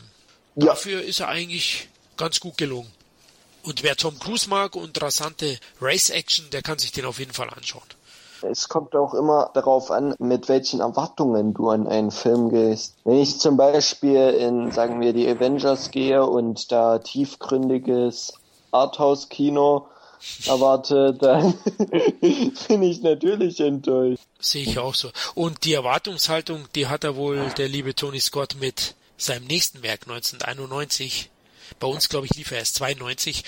Mehr als übertroffen, weil ich Last Boy Scout, einen der drei besten Scott-Filme für mich persönlich. Ich habe den Film zweimal im Kino gesehen und das hintereinander am selben Tag. Ich habe um 20 Uhr die Vorstellung gesehen, fand ihn so geil, dass ich um halb elf gleich nochmal reingegangen bin. Also Last Boy Scout hat mich damals geflasht. Also der Film, ja, der hat einfach alles. Wie findet ihr Last Boy Scout, Kevin? Ja, da kommt schon der äh, richtige Bruce Willis raus, ne? ja. Also eigentlich ist er so ein bisschen äh, im Die Hard Style finde ich. ich. Ich finde, er hat jetzt nicht so viele große Unterschiede vom Charakter her ja. äh, zu seinem John McLean-Charakter, finde ich. Das ja. stimmt. Also er ist so, dass eben jetzt eben halt nochmal ein, ein Buddy äh, zur Seite gestellt worden ist. Noch ein größerer Loser vielleicht. Genau, genau. Und hat natürlich hat auch wieder diesen typischen Hochglanz 90er Style, finde ich jedenfalls. Man erkennt es eben wirklich, dass äh, ein Jahrzehnt übersprungen worden ist. Das hat er sehr gut eingefangen, der Tony Scott. Und wirklich richtig geil ist. Ich erinnere mich immer an, an der ersten Szene in diesem äh, Stadion, ja. wo dieser Typ bei Amok läuft. Ja, genau. Ja. Als erstes hat mich als erstes gleich geschockt. Ich dachte, Alter, was ist das denn für, was geht denn jetzt? ja. ja? Also, ähm, und auch Genau. teilweise echt brutal. Ich, ist auch zu Recht ab 18. Also, Es ist auch Scotts grimmigster Film Ja. bis dahin, glaube ich. Also es war zu dem Zeitpunkt sicher sein, sein härtester. Der war schon knallhart teilweise, da gebe ich dir recht. Also ich liebe ja die Szenen mit dem Zuhälter, ne? wo der Bruce Willis an dem Stuhl gebunden wird und dann, ja, äh, wie schaust denn du aus, sagt er, wie der Zuhälter mit Hut und solche Geschichten. Oder wenn er ihm die Witze erzählt, also ich könnte da jedes Mal abbrechen. Also, Ja. aber das ist ja dem lieben Shane Blake zu verdanken, dem Drehbuchautor. Der war ja damals noch ein Action-Script-Star. Der hat ja Lethal Weapon davor gemacht. Und der hat ja, glaube ich, 10 Millionen Dollar für Skript bekommen. Oder 5 Millionen für damalige Verhältnisse. Unheimlich viel Kohle und es gibt kaum einen, der bessere Sprüche schreiben kann. Zum Beispiel hat der Herr Black auch alle Sprüche in Predator geschrieben. Da hat er auch eine Rolle gehabt. Die Rolle hat er eigentlich nur gehabt, weil er Skript überarbeiten sollte bei Predator. Und da hat er eben auch die ganzen Sprüche rein. Und das sieht man auch bei, oder hört man bei Last Boy Scout. Also die, die One-Liner sind schon, sind schon hart. An der Grenze teilweise für Leute, die wo das nicht so vertragen. Wie gesagt, er ist schon prollig ein bisschen. Die Sprüche sind schon sehr, sehr deftig. Also das muss man auch mögen. Aber die sind cool. Finde ich auch. Allgemein, Shane Blake Drehbücher haben immer was. Siehe Kiss Kiss Bang Bang, wo er dann mit Walt Kilmer in Hollywood rumzieht. Genau, Da- auch, auch da sind die Dialoge, also die Sprüche super. Die Dialoge sind einwandfrei. Also das hat er drauf. Ja, äh, Last Boy Scout ist, glaube ich, immer noch ab 18. Wir reden hier nur über diese FSK 16 Fassung. Ist, glaube ich, mittlerweile schon ein Genre-Kultfilm und für mich eigentlich einer der zehn besten Actionfilme der 90er Jahre. Für mich persönlich. Wenn mich jemand fragt nach dem besten Hochglanz oder erfolgreichsten besten Actionfilm der 90er, ist Last Boy Scout immer in den Top 10. Ist das bei dir auch so? Bei mir auf jeden Fall. oh doch. Er hat 29 Millionen Dollar gekostet, hat einen schönen Cast, er hat ja auch eine sehr gut aussehende Dame Auf dabei. jeden Fall. Oh ja. Die heißt Süße. wie, wie, ein, wie ein Planet heißt die, oder? Wie so ein Sternchen. Holle. Eine Holle und eine, eine, eine bärige Berry. wir wir wissen es nicht, wie bärig sie ist. Aber, äh, oder war zu der Zeit in den 90ern. Aber sie ist ultra süß. Also ich würde sofort, wenn sie mich will, ich bin da. Sie hat, ja, das glaube ich sogar. Das, da willst du alles. Hat sie da nicht eine Kurzhaarfrisur? Ja, gell? Da, Man steht auf Ja. dem Besten. ja. Das, das ist absolut ihr Markenzeichen. Auf jeden Fall. Ich glaube, sie zieht sie nicht blank. In dem Film? ja, sieht man, sieht man. Doch. Ich, ich glaube schon, oben ohne zumindest, glaube ich, ist sie in dem. Also bei Monsters Ball sieht's richtig blank und da beneide ich heute noch äh, unseren äh, lieben Freund ähm, Der Hauptdarsteller, Billy Bob Thornton. ja, der ist bis heute, der ist blind danach geworden. Ja, ich glaube auch, danach hat er nie, hat er nie was Besseres mehr gemacht als, als diesen Film. Das Wobei, hat schon irgendwie was zu bedeuten, ne? war der nicht mit der Jolie auch zusammen? Also irgendwie ist der schon Ja, von ja, Gott ja, geküsst lange, bei den Frauen. lange, ja. ja, ja, doch. Also das, das scheint ein äh, Frauentyp zu sein. Obwohl er, ja, der ist ja recht mager eigentlich. Also, Ja, ja. ja. also mich wundert's. Aber also Last Boy Scout ist schon Hammer. Ist ja eigentlich auch ein Buddy-Action-Film. Und wie Ja. fandet ihr Warwains, den Damon? Also ich fand ihn in seiner Rolle ziemlich gut. Also es hat super in den Film gepasst. Man kann sich ja über seine Ausstrahlung und wie er sich gibt, kann man sich streiten, ne? Aber in dem Film hat's gepasst. Und hier Bruce Willis immer zur Weißglut zu treiben, also. Das stimmt, Das die haben sich ja eigentlich schon gut ergänzt. Er hat eigentlich schon neben Willis bestanden, oder Kevin? Ja, auf jeden Fall. War, war eine gute Besetzung. Aber bei den Waynes mittlerweile, da steige ich auch nicht mehr durch. Wie viele Brüder sind das? 20, 30? äh, der eine macht, äh, ja, die haben da überall irgendwie ihre Finger drin. Die Söhne haben sie jetzt schon. Damon Waynes hat ja nachher auch eine Serie gemacht, ne? War ja doch. What's up, Dad? Genau. Genau. What's up, Dad? Und was er jetzt macht, weiß ich gar nicht. Ah, ich glaube, also sein Sohn ist doch jetzt äh, Dan Warwins Jr. Der spielte bei Let's Let's, Let's- Cops irgendwie so. Auf jeden Fall war es ein Hit. War da nicht auch Kevin Hart mit drinne irgendwie äh, Die involviert? Partybullen. Die Partybullen heißt er in Deutsch. Oder ist der der Bei, Beititel in Deutschland? Ja, ja, nee, das war der Warwins Jr. Und der war ein Hit, ja, der hat 80 Millionen, glaube ich, allein in den USA gemacht und der war sogar in Deutschland überraschend gut besucht. Glaube ich, 300.000, 400.000 Zuschauer hier gezogen. Also der lief recht gut. Und das ist der, der Junior von den Bowens. Also die positionieren sich schon wieder mit der nächsten Generation. Wer, wer hat denn mit Steven Seagal den Film gemacht? War das nicht, war das nicht auch Damon Waynes? Nein, das ist der große Bruder gewesen. Der hat Mr. Cool auch gemacht. Ach, das war Keen, Keenan Ivory Waynes? Genau, America's Most Wanted hat er auch gemacht. Der war eigentlich sogar der etwas bessere Actiondarsteller. Ähm, Slimmerman meinst du mit? Zimmerman, ja, richtig, genau. da hat der Sigalda schon seine Indianeranzüge gehabt, seine. Und er hatte, glaube ich, so einen Sack, äh, so ein, so ein, äh, äh, so ein Mönch, Mönchskutte, glaube ich, schon fast. Habe ich ihn mal vor Augen. Ich weiß auch nicht, Ja, warum. also irgendwie grausam, grausam. Aber der Dame Romans, der hat danach noch einen Hit gehabt. Wie hieß denn das? Mo Money, glaube ich, hieß der. Ah ja, mehr Geld, genau. Mehr Geld, genau hieß der bei uns. Mehr Ja. Geld. Da wurde das noch übersetzt, mehr Geld. genau. Den hat er noch gehabt und dann ist er, glaube ich, schon ins TV-Fach abgerutscht wieder. Ja, What's Up Dad? WhatsApp. Also, Fand ich auch Also ganz hat- witzig. Ja, hat ziemlich gute Sachen. Ehrlich, also, aber, aber die Serie ist schon länger weg, oder? Vom Fenster. Die, die ist ja schon. Ja, auch irgendwie Anfang die ist 2000 oder so. cool. Aber auf Ja. jeden Fall war, war er eigentlich so im Action-Genre, also außer, außer jetzt Last Boy Scout und eben Mo Money, glaube ich, war da nicht mehr viel, dass er in so einem Actionknaller gespielt hat. Ich glaube, wir drei, da spreche ich für uns drei, Last Boy Scout Leute, wer den nicht gesehen hat, ey, der hat keine Eier. Nachholen. Der hat keine Eier. 100% nicht. Der sollte mal in die Hose schauen. Nachholen. Das ist der Actionfilm schlechthin. Also ein richtig geiler Actionknaller, ein zynischer.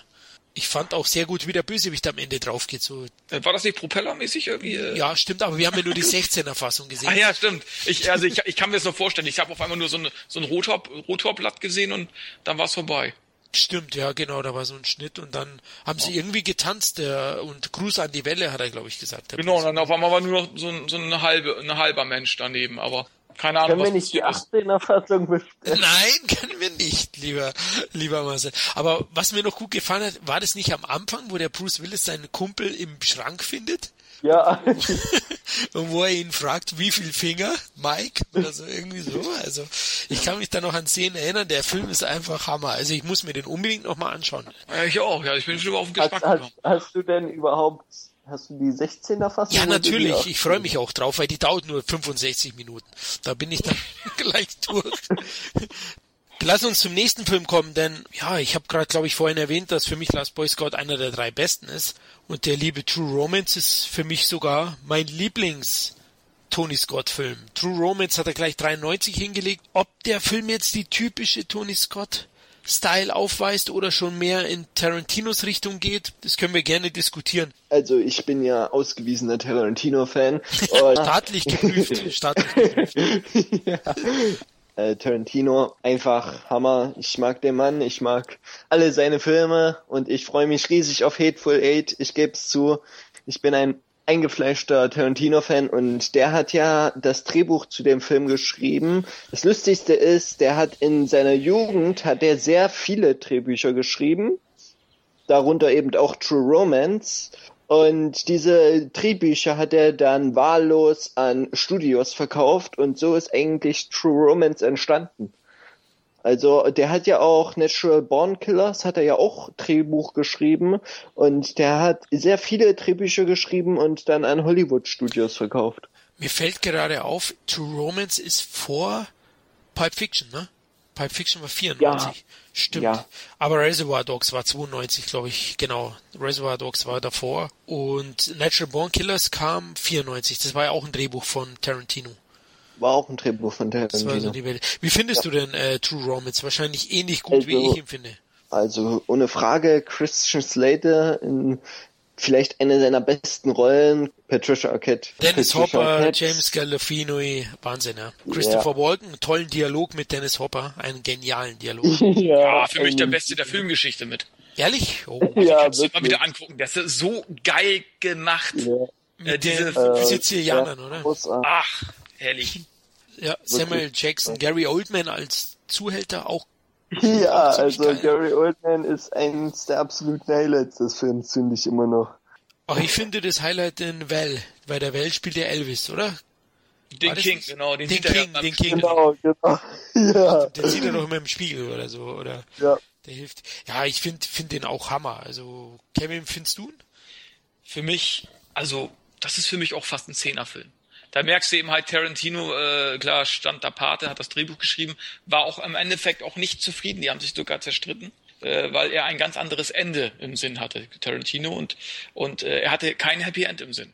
Okay. Ähm, ja. Am Ende gibt's Hat ja er doch auch ein Happy End. hat Ne? er zugegeben. Und mir hätte auch persönlich besser gefallen, wenn es kein Happy End gegeben hätte. Mhm.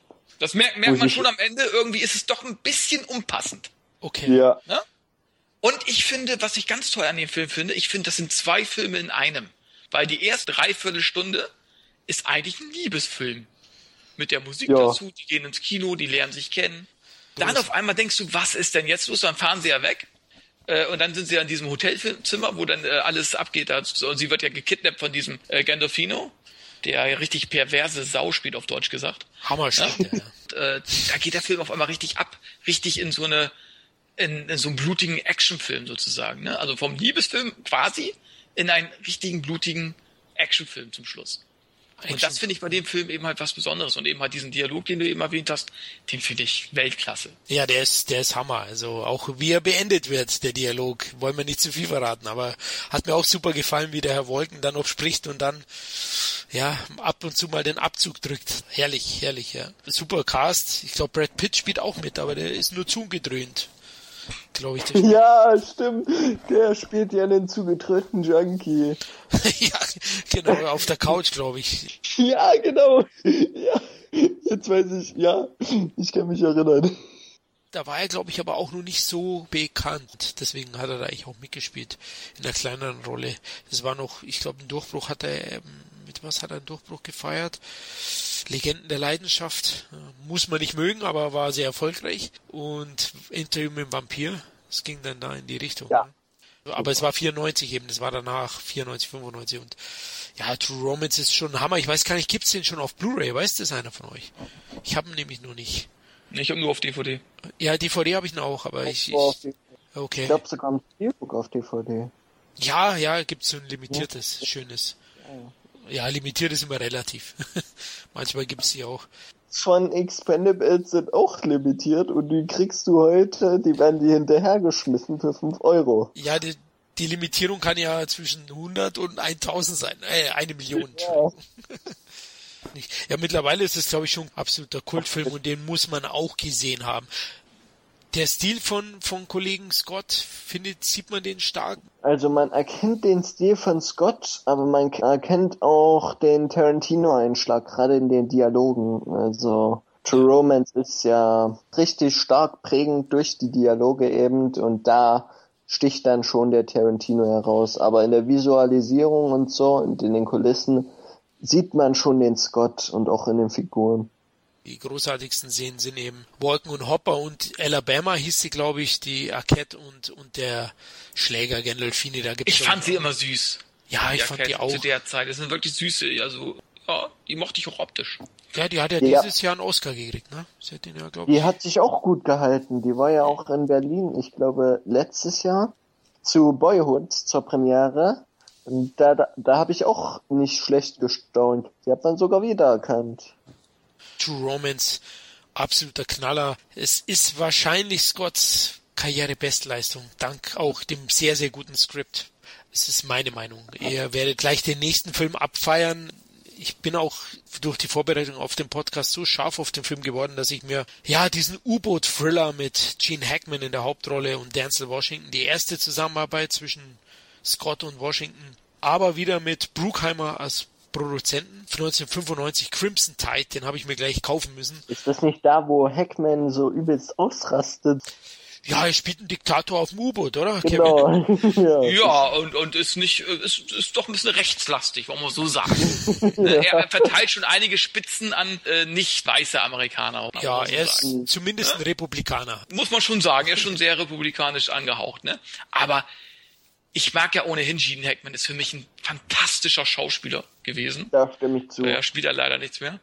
Und äh, das ist ein so ein geiles Psychoduell unter Wasser mit Denzel, also was er sich da liefert mit Ja. Denzel Washington. Das ist schon, äh, das ist, ich habe den damals sogar im Kino geguckt.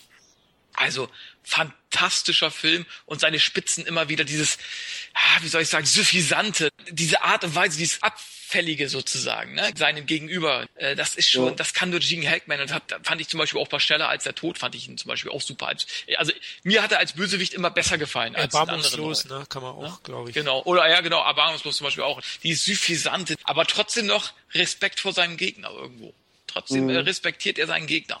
Und das mag ich. Wenn du solche Charaktere hast, äh, der seinen Gegner trotzdem noch irgendwo respektiert auf dem Schlachtfeld. Quasi. Inhalt war ja so, ich glaube, Hackman war der Kapitän, Washington war ja erster Offizier und da gab's, glaube ich, einen Alarm, oder? Dass ein Nuklear angeblich genau. eventuell ein Nuklearschlag gekommen ist. Die hatten aber keine Verbindung. Sollten eigentlich, die haben gestritten um einen Präventivschlag, oder? Um einen Gegenschlag.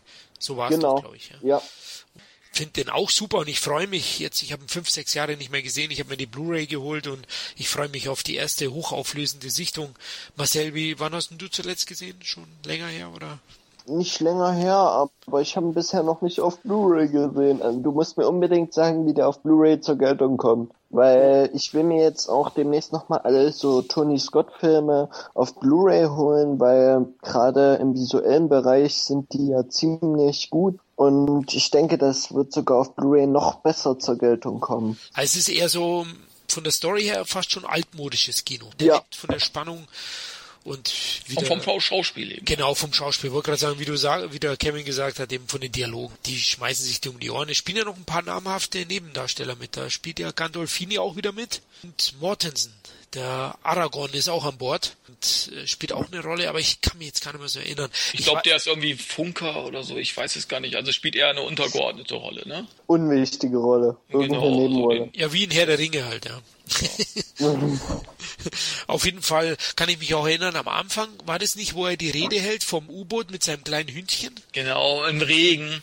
Das ja. war auch dieses optische gewittert im Regen, er hat einen Regenschirm mit seinem kleinen Hündchen und die Mannschaft steht im Regen und hört ihm zu sozusagen auf seiner ja heldenhaften äh, Ansprache sozusagen. Die haben ja alle Respekt vor ihm, er ist ja der König sozusagen, ne? Also äh, und darum ist es ja eben halt umso toller in dem Film, wie eben halt Denzel Washington ihm des Kommandos enthebt. Die, ne? Das ist ja ein Schlag ins Gesicht für ihn. Und äh, er holt sich ja das Kommando ja auch zwischenzeitlich sogar wieder zurück. Ist quasi Meuterei auf der Bounty auf dem U-Boot sozusagen. Ja, jetzt, ja, wo, wo Kevin sagt, stimmt, stimmt, ja. Eigentlich funktioniert das so. Das ist schon richtig. Also Crimson Tide ist schon ganz, ganz großes Kino und ist eigentlich so ein Film, der ein bisschen so in Vergessenheit äh, geraten ist, glaube ich. Also den sollten wir euch auf jeden Fall, wer Jagd auf Rote Oktober mag, ist vielleicht so ein bisschen ein ähnlicher Film. Ich finde zwar Crimson Tide besser. Ich auch. Und ich auch geht, glaube ich, so ein bisschen in die Richtung. Also zumindest ist es eben so ein U-Boot-Thriller. Es gibt ja auch nicht so gelungene K19 fand ich, glaube ich, nicht so gut. Nein, ich auch nicht. Genau, da gibt's K19 war scheiße. Ja, nicht ja, scheiße. Da war Han Solo, war, war da an Bord. Das, aber, ja. und Chewbacca. Ja, also das geht halt nicht. aber den habe ich schon lange nicht mehr gesehen, aber ich habe mir auch schlechte Erinnerungen den K19. Aber Crimson Tide hat mir auch super gefallen. Ist auch glaube ich, mit der neuen Bruckheimer Produktion. Ich glaube, da war Simpson schon nicht mehr dabei. Ich glaube, der war da schon verstorben. Mit 53 Millionen Dollar war gar nicht so teuer für Mitte der 90er. Ich glaube, das war okay. Budgetmäßig, aber jetzt wird's wieder spannend. Glaubt ihr, der hat 100 Millionen gemacht in Amerika? Ja, knapp verfehlt. Denke ich auch. Ja, Kevin kennt sich natürlich aus, Marcel. Ja, genau, 91 Millionen. Also auch wieder so viel Blockbuster hat er nicht. Einen hat er mit Will Smith, den, zu dem kommen wir noch. Das war, glaube ich, noch so ein 100 Millionen Dollar Hit. Aber dennoch ein super Ergebnis, also finde ich. Also es ja. kann sich sehen lassen. Ja, ich Absolut. denke auch. Ich meine, es ist ein U-Boot, es ist schon sehr begrenzt auch irgendwo, ne? Also es spielt halt alles in meinem U-Boot größtenteils. Zweikampf auf engstem Raum sozusagen. Genau, und das finde ich, du musst dann erstmal eben halt auch die, das Massenpublikum ansprechen. Und ich finde 90 Theater, Millionen ist dann für so einen Film schon gut. Ja, im Theater nennt man sowas Kammerspiel. Genau. Ja. Richtig. Findet ihr, dass er mit dem Film, weil er hat da davor mit True Romance, mit dem grimmigen Last Boy Scout, nicht die ganz klassischen Blockbuster-Filme gedreht. Findet ihr, dass er mit dem Film wieder so mehr in Richtung reaktionärem Blockbuster-Kino gegangen ist? Weil eben Zusammenarbeit mit Bruckheimer, also es ist schon so, es ist natürlich ein Film auf Blockbuster getrimmt. Vielleicht nicht zu 100 Prozent, aber in die aber Richtung schon, gehen schon. Schon ja. berechnet, ne? Also ja. hat er dann schon karrieremäßig schon gewusst, warum er nochmal wieder zu Bruckheimer geht. Ja. ja. Wenn wir jetzt gleich zum nächsten Film kommen, war ja gut, dass er mit dem Film einen Erfolg hatte, denn der nächste Film war wieder weniger erfolgreich. Ich kann mich erinnern, visuell hat er mir ganz gut gefallen, der Stalker-Thriller, mit einer sehr namhaften Besetzung. Aber er war ein großer Flop, The Fan von 1996. Der hat äh, mir nicht so gut gefallen. Dir, Kevin? Ach doch, es war, war ein äh, netter Stalker-Thriller, eine gute Besetzung. De Niro äh, und Wesley Snipes. De Niro stalkt ja quasi Wesley Snipes, der ja ein super, ich glaube, Baseballspieler war, ne? Baseball, ne? Ja, genau. Baseball, ja. Und, und, und äh, verfolgt ihn dann überall hin und so. War schon okay, aber für heutige Maßstäbe, äh, wo man das ja eben halt sowas schon dutzendweise irgendwo gesehen hat, ist es nicht unbedingt Must-See. Ja, man kann sich den super angucken, keine Frage. Aber es ist jetzt nicht keine klare Empfehlung von mir. Also er ragt jetzt nicht mehr äh, heraus äh, zu ähnlichen Produktionen, sage ich jetzt mal. Siehst du auch so, oder? Ja, sehe ich auch so. Also, ja, ich Trotz der auch. tollen Besetzung. Ne? Also vom Cast her war er schon ziemlich namhaft und gut, aber ragt nicht wirklich aus seinem Schaffenswerk so heraus. Ist eher einer der schlechteren Tony Scotts. So durchgehenden Spannungsbogen, finde ich, hält er nicht. Ich finde das Finale ganz gut. Finale ist so eine Stärke des Films, wie er sagt, die, die Besetzung. Aber ich finde auch, De Niro hat jetzt da, damals, wo ich es gelesen habe, ähm, bevor ich den Film gesehen habe, De Niro und Snipes, da habe ich doch ein bisschen mehr erwartet, ja. Also man sieht's auch, die Kritiken waren doch eher enttäuschend und der Film war sehr, sehr teuer. Ich meine, 55 Millionen Dollar, auch für so einen reinen Psychothriller war das doch, glaube ich, schon ein beachtliches Budget und hat nur 18 Millionen eingespielt in Amerika. Oh. Das war ein richtiger Flop, ja. Ist auch bei IMDb mit, mit 5,8. Das muss nicht immer was bedeuten, aber bei älteren Filmen ist es schon oft so. Also er ist auch wirklich nur durchschnittlich bewertet. Den kann man sich anschauen. Der visuell hat er nämlich auch wieder seine Momente. Hat auch wieder schöne Aufnahmen. Aber es ist doch einer der schwächeren Tony Scott Filme. Ich glaube, zu den schwächsten kommen wir wahrscheinlich noch. Dazu kommen wir sicher noch, ja. Aber The Fan, ich glaube, ist ähnlich wie Revenge. Den kann man anschauen. Man aber nicht. Muss man nicht, also kaufen würde ich ihn auch nicht. Aber er ist dann wieder zu Jerry Bruckheimer zurückgekehrt, dem The Fan ja nicht so gut lief, hat er sich gedacht, ach, da gibt es ja so einen neuen, ja, afroamerikanischen Superstar, der durch Bad Boys sehr berühmt geworden ist und Independence Day, ja, mit dem sollte ich vielleicht mal zusammendrehen. Denzel hat keine Zeit. Ach, Gene Hackman hat Zeit. Den nehme ich auch mit rein und ich drehe Staatsfeind Nummer eins. Oh, ich habe sehr viele Verfolgungsthriller und Spionagethriller und NSA und so gesehen, aber Staatsfeind Nummer eins, der ragt wirklich heraus. Also nicht wegen Will Smiths Darstellung und Leistung, die auch wirklich in dem Film ziemlich gut war, muss man dazu sagen, sondern eigentlich vom ganzen Atmosphäre her. Gene Hackman so als, naja, Hintergrundfigur, als Strippenzieher, das hat gepasst, die Spannung war da, du hast wirklich im Film mitgefiebert, dann visuell war der Film unglaublich. Von der Musik her habe ich nicht mehr so gut in Erinnerung, aber wenn ich mal gerade an die Szene denke, wo Will Smith da im Bademantel über eine Autobahn rennt. So. Was war nochmal die Story? Ich glaube, er hat irgendwie was gesehen, ne? Er hat was gesehen, das irgendwie geheim war. Ich glaube sogar NSA, so regierungsmäßig. Die wollten ihn ausschalten, weil es dabei keine Zeugen geben sollte oder damit dieses Geheimnis nicht enthüllt wird. Will Smith wird da sozusagen äh, über Nacht so zum Staatsfeind Nummer eins und muss an jeder Ecke so um sein Leben fürchten. Ne? Und das Kuriose ist eigentlich, dass Will Smith so einen Durchschnittstypen spielt, der über Nacht sozusagen unfreiwillig berühmt wird. Ja, vor allem sie nehmen ihn ja alles, ne? Das war ja das Spannende damals. Und ich ja. finde, der Film ist auch heute aktuell. Ja, sehr aktuell. Und im Vergleich zu anderen Hacker-Thrillern ist er einer der besseren. Kevin, wie findest du ihn? Ja, das, die Aktualität äh, macht den Film eben halt auch nicht alt. Na, der Film ist, hat ja mittlerweile auch schon äh, 17 Jahre auf. Ja. Und äh, er ist immer noch aktueller denn je. Ne? Der Überwachungsstaat, ne? alles wird überwacht, alles wird über mit Videokameras festgehalten. Und das macht den Film auch heute noch sehr realistisch. Und darum kann man den sich heute immer noch sehr gut angucken vor allem zu damaliger Zeit meinten alle so, ach, das ist Quatsch, das ja. gibt's nie im Aber das ist ja eingetroffen. Das ist ja, ja absolut genau so, wie es gezeigt wird, ist es ja. Ja. Deswegen ist es ja, glaube ich, auch ein Film, den wir sagen müssen, den sollte man sich unbedingt anschauen. Also wer den nicht gesehen ja. hat, der ist ultra spannend. Ich finde ihn wahnsinnig spannend. Super Darsteller. Der ist ja bis in den kleinsten Cast mit Leuten besetzt. Also Gene Hackman, John Voight spielt da mit Jason Roberts. Ja, Will Smith natürlich auch mit Jason Lee. So diese kleinen Rollen. Da spielt, glaube ich, sogar Jack Black mit. Und Barry Pepper, glaube ich, auch. Und ist wirklich sehr, sehr gut besetzt. Und der hat mir auch super gefallen. der besten Will Smith-Filme, muss ich sagen. Ja, jetzt wo du Ja, sagst. finde ich auch. Würde ich Ja. sagen. Ja. Ja. Ja, aber Gene Hackman, finde ich, spielt ihn schon ein bisschen an die Wand. Also, Ja, ja, auf jeden Fall, natürlich. Klar. also hat eigentlich die beste Rolle da. Also Hackman, ja, Hackman war unter Tony Scott eigentlich auch ganz gut dabei, sehe ich jetzt mit. Aber mit man muss dazu sagen, Hackman zu übertreffen ist schon ziemlich schwierig. Also ja, ist ein da, grandioser da hat Schauspieler. man nicht zu knabbern, weil sobald der auf den Bildschirm kommt, auf die Leinwand kommt, sind alle Augen auf ihn gerichtet, weil Ja, einfach der- großartiger Ja, Schauspieler. der nimmt, der nimmt einfach den Raum ein, ja.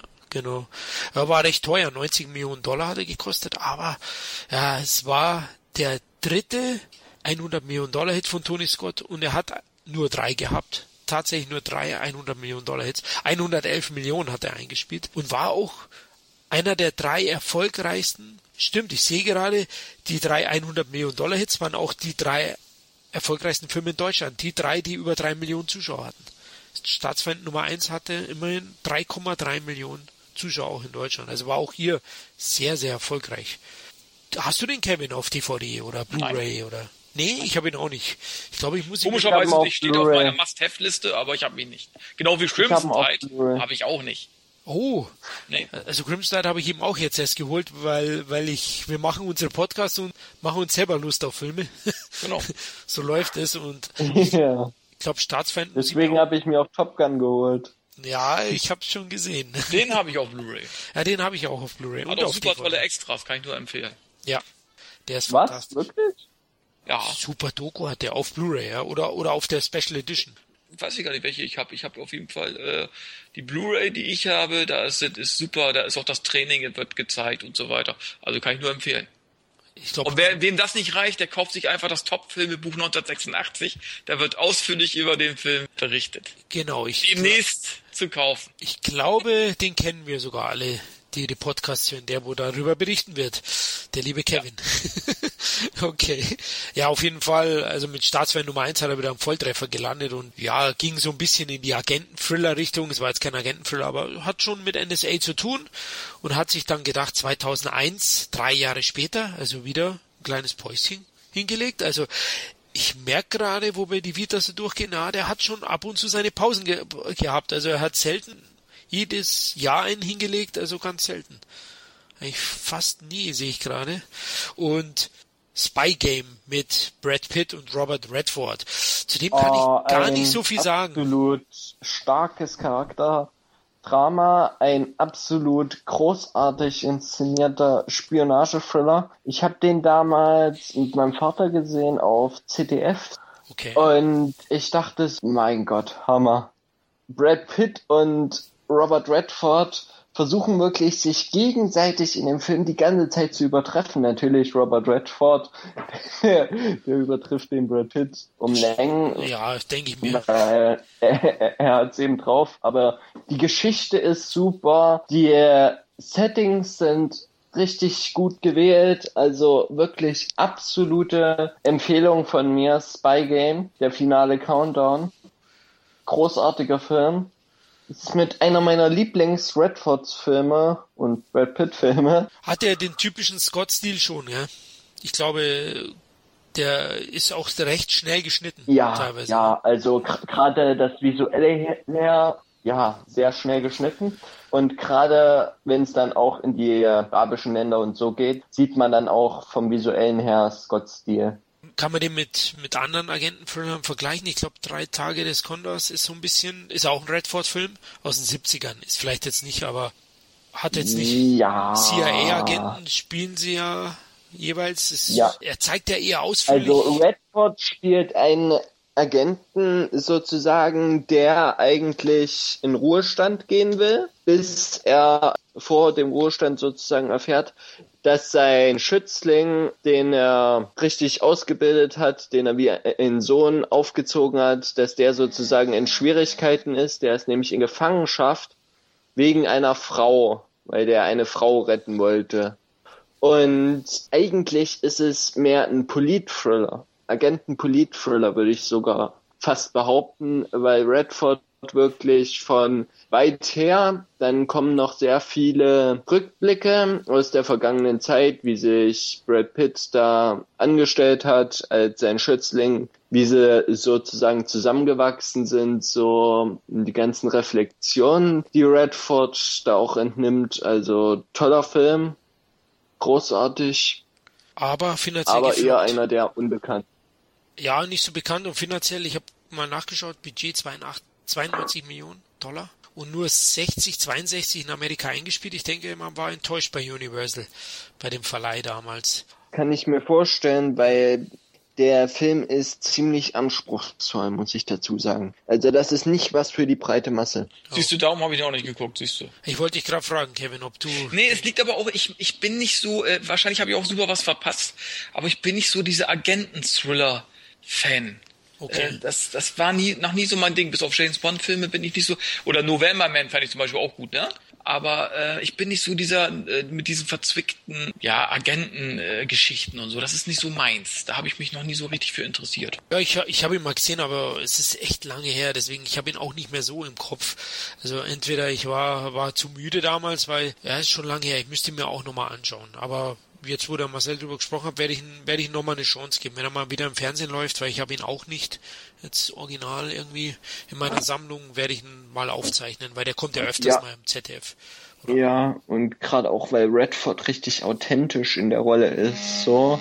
Und man nimmt ihn auch, also diese Rolle dieses abgehalfterten CIA-Agenten ab, der übelst viel Krips hat, aber der eigentlich keinen Bock mehr auf den Job hat und dann sich trotzdem nochmal dafür einsetzt und absolut spannend, emotional, packend, Okay. toller Film. Alles klar, du hast uns überredet, den schauen wir uns an. Aber der liebe Tony Scott hatte wohl die Schnauze voll von Agenten-Thriller oder, oder ein NSA-Thema. Er wollte mal wieder so einen richtig schönen Rache-Thriller drehen und da hat er einen seiner besten Filme abgeliefert, 2004 ein Remake, nämlich Man on Fire oder Mann unter Feuer. Da stimme ich dir zu. Ein absoluter Hammerfilm. Ähm, ich würde sogar behaupten, das war sein letzter Beitrag in Hochform. Danach haben die Filme mich nicht mehr vollends überzeugt, die nachfolgenden. Aber lass uns jetzt erstmal Mann unter Feuer abfeiern. Kevin, hast du den gesehen? Ja klar. Ja klar, habe ich auch auf DVD. Ja, hast du schon recht. Für mich auch einer der sehenswerten Tony Scott-Filme. Alleine auch wegen dem brillanten Denzel Washington. Selbst Dakota Fanning hat mich nicht genervt, die ich als nervendendste äh, Filmkind aller Zeiten äh, irgendwie immer noch im Kopf habe.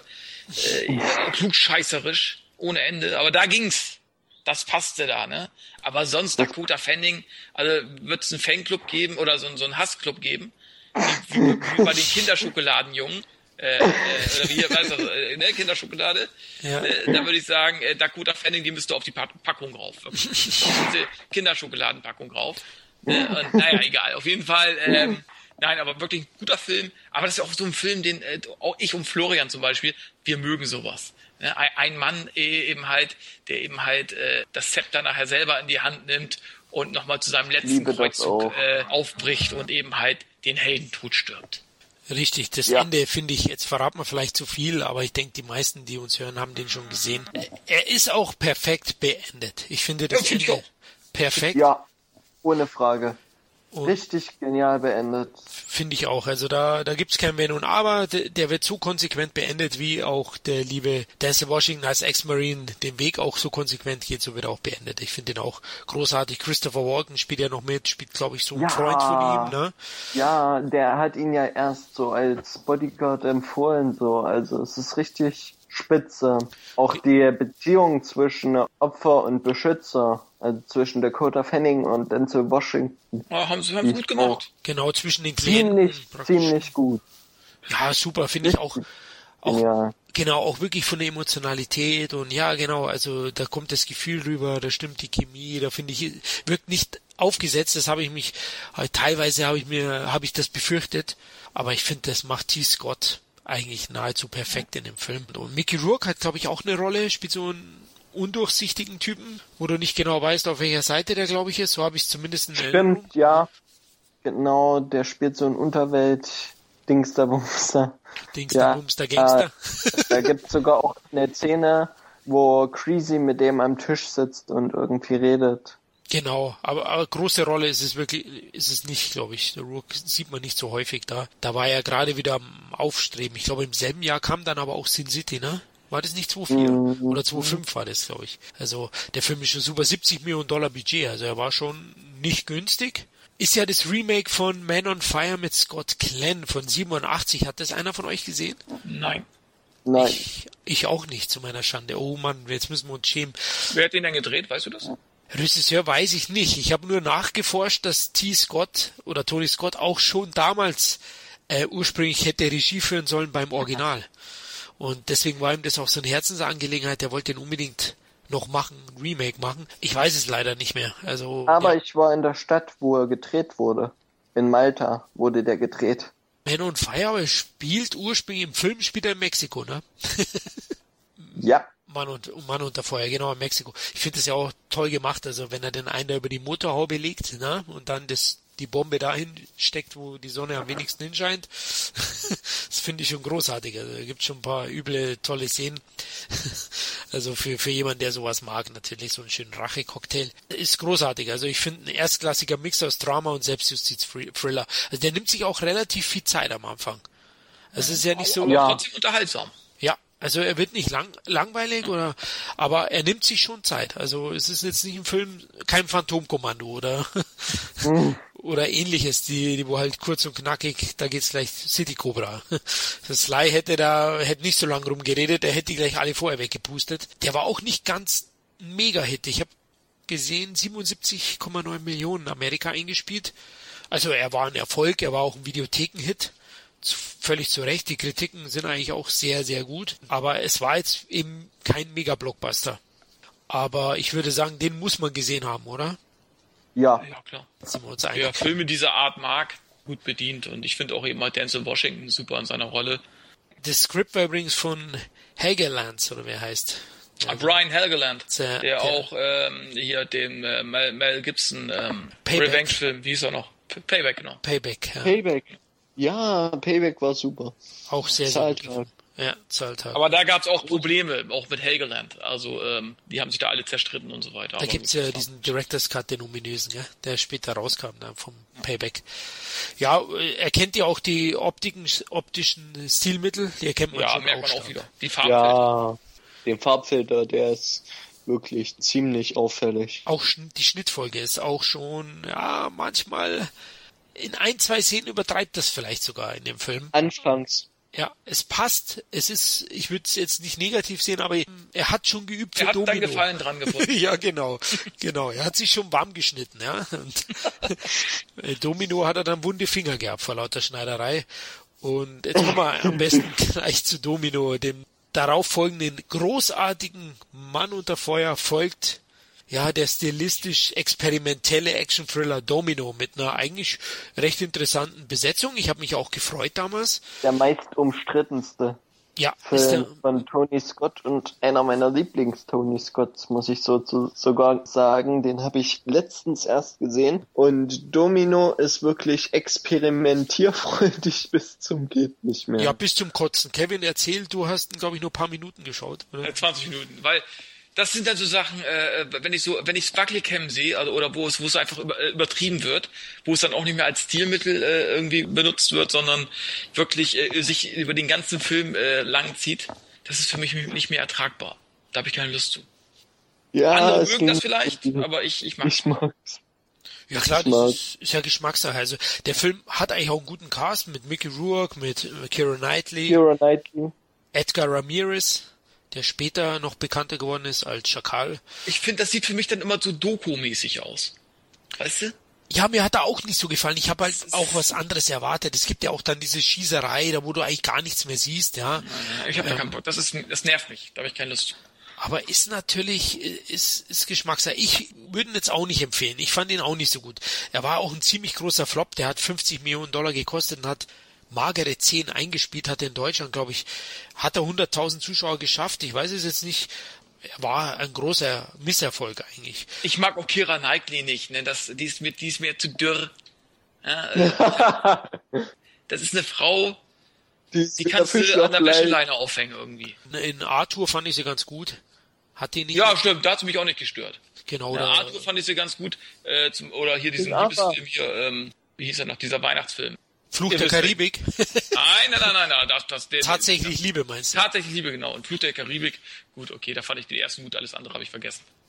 Aber ich bin, die Kira Knightley ist nicht mein Fall. Also ich, die hat mir auch zu, äh, die, weiß ich nicht, ist, Die wirkt zu gekünstelt. ja. Also, Also das ist die Dakota Fanning in Erwachsenen irgendwie. hat sie nicht auch in den letzten Tom Clancy gespielt, in dem den Jack Ryan? Ja, stimmt. Da Aber ging's der war grauenvoll. Der Film, och, doch, so schlecht fand ich ihn eigentlich gar nicht. Aber ich finde, da hat ja. da hat's zum Beispiel ähm, der Bösewicht rausgerissen, ne? Also der war vorhersehbar bis zum geht nicht mehr. Lass uns zu Domino zurückkehren. Ja, für mich war der Film einfach ein ja, Schnittgewitter, Speerfeuer, ja, ein Overkill pur. Also mich kam es manchmal so vor, als ob der Herr Scott da das schwache Drehbuch übertünchen wollte damit und die Zuschauer dermaßen zuknallen mit, mit Schnitten und Effekten, äh, dass sie nicht mehr wissen, wie sie heißen. Tatsächlich war das auch der Fall. ja gut, äh, du hast dich vor, nach dem Kino gefragt, ob du den Film gesehen hast, oder wahrscheinlich bist du mal reingegangen. Vielleicht war das sogar wirklich, wollten die das so, ja? Die wollten uns alle benebeln, dass wir den Film drei, vier Mal hintereinander schauen müssen, bis wir ihn checken. Aber ja, also mir hat er nicht gefallen. Ich ich glaube auch der Masse wird er nicht gefallen. Es wird bestimmt ein paar Leuten was dem Film was abgewinnen können, aber Es ist mehr ein Arthouse-Film. Also das Problem des Films ist eigentlich, er ist für die Masse zugerichtet, geht aber mehr in die Arthouse-Richtung. visuell wahrscheinlich, ja storymäßig nicht, aber Ja. visuell ja Sehr visuell. Ja. ja storymäßig. eher nicht. Also. Aber visuell war er schon eine Augenweide. Also, Außer man hatte leichte Schwindelanfälle, dann ist es gefährlich geworden. Also, also wenn man Domino gesehen hat, danach ist man abgehärtet und kann sich problemlos einen Transformers-Marathon gönnen. Oh, das ist ja schon mal gut. Und- Und danach ist das Gehirn so gegrillt, dass es eigentlich nur noch in Mülleimer werfen kann. Ja, ist ja auch kein, keine, danach muss man sich eben dann die Canon-Filme wieder anschauen. Da weiß man, was man hat. Ja. Okay, lass uns zum nächsten kommen. Die Leute werden müde und wir haben doch noch gar nicht die ganz großen Knaller hier durchgenommen, nämlich jetzt wir beim Déjà-vu.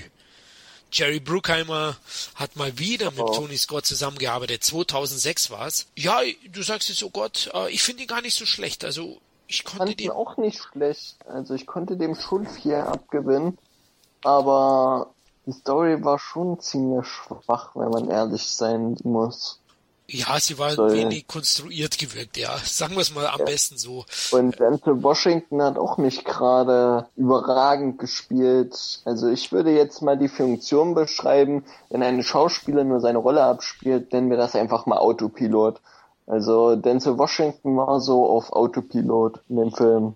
In den letzten dreien leider, ja. Wir werden jetzt ja, jetzt besprechen die letzten drei Tony Scott Filme vor seinem äh, tragischen Tod und die alle drei mit Denzel Washington in der Hauptrolle waren, ja. Und ich glaube, wir können schon vorgreifen, er war in jedem der drei Filme eigentlich nur noch auf Autopilot. Oder Kevin? Wie Ja, Finde ich auch. Ja. Das sind so Filme, die kann man sich angucken und vergisst sie auch wieder. Ne? Also äh, Ja, mich, aber schnell. ne? Äh, also Déjà-vu fand ich jetzt auch nicht so schlecht. Ich fand die nächsten beiden Filme auch nicht schlecht, aber es waren für mich keine herausragenden Filme mehr. Wie du schon sagst, Autopilot, Denzel Washington und äh, immer irgendwie nach Schema F. Auch Tony Scott ein bisschen auf Autopilot vielleicht? Ja, vielleicht war der auch schon satt. Kann natürlich sein. Also, Vielleicht waren das auch Auftragsarbeiten. Das würde ich sogar meinen. Also, der war bestimmt schon müde und es war auch nicht mehr so seine Zeit. Also, seine Ära waren so die 80er, 90er. Und ich muss auch sagen, die Budgets wurden auch immer höher irgendwie. ja, 80 Millionen, die schon. 80 und dann kamen nochmal 100 Millionen und nochmal 100 Millionen. Für diese Art Film Ja. waren die Budgets, fand ich dann schon wieder überdimensional hoch. Ja, Ganz ehrlich. das stimme ich zu. Hätte man auch billiger machen können. Ja. Finde ich. das einzig Schöne, oder ich finde die Location in Déjà-vu noch recht gut, New Orleans. Finde ich wirklich schöne Location.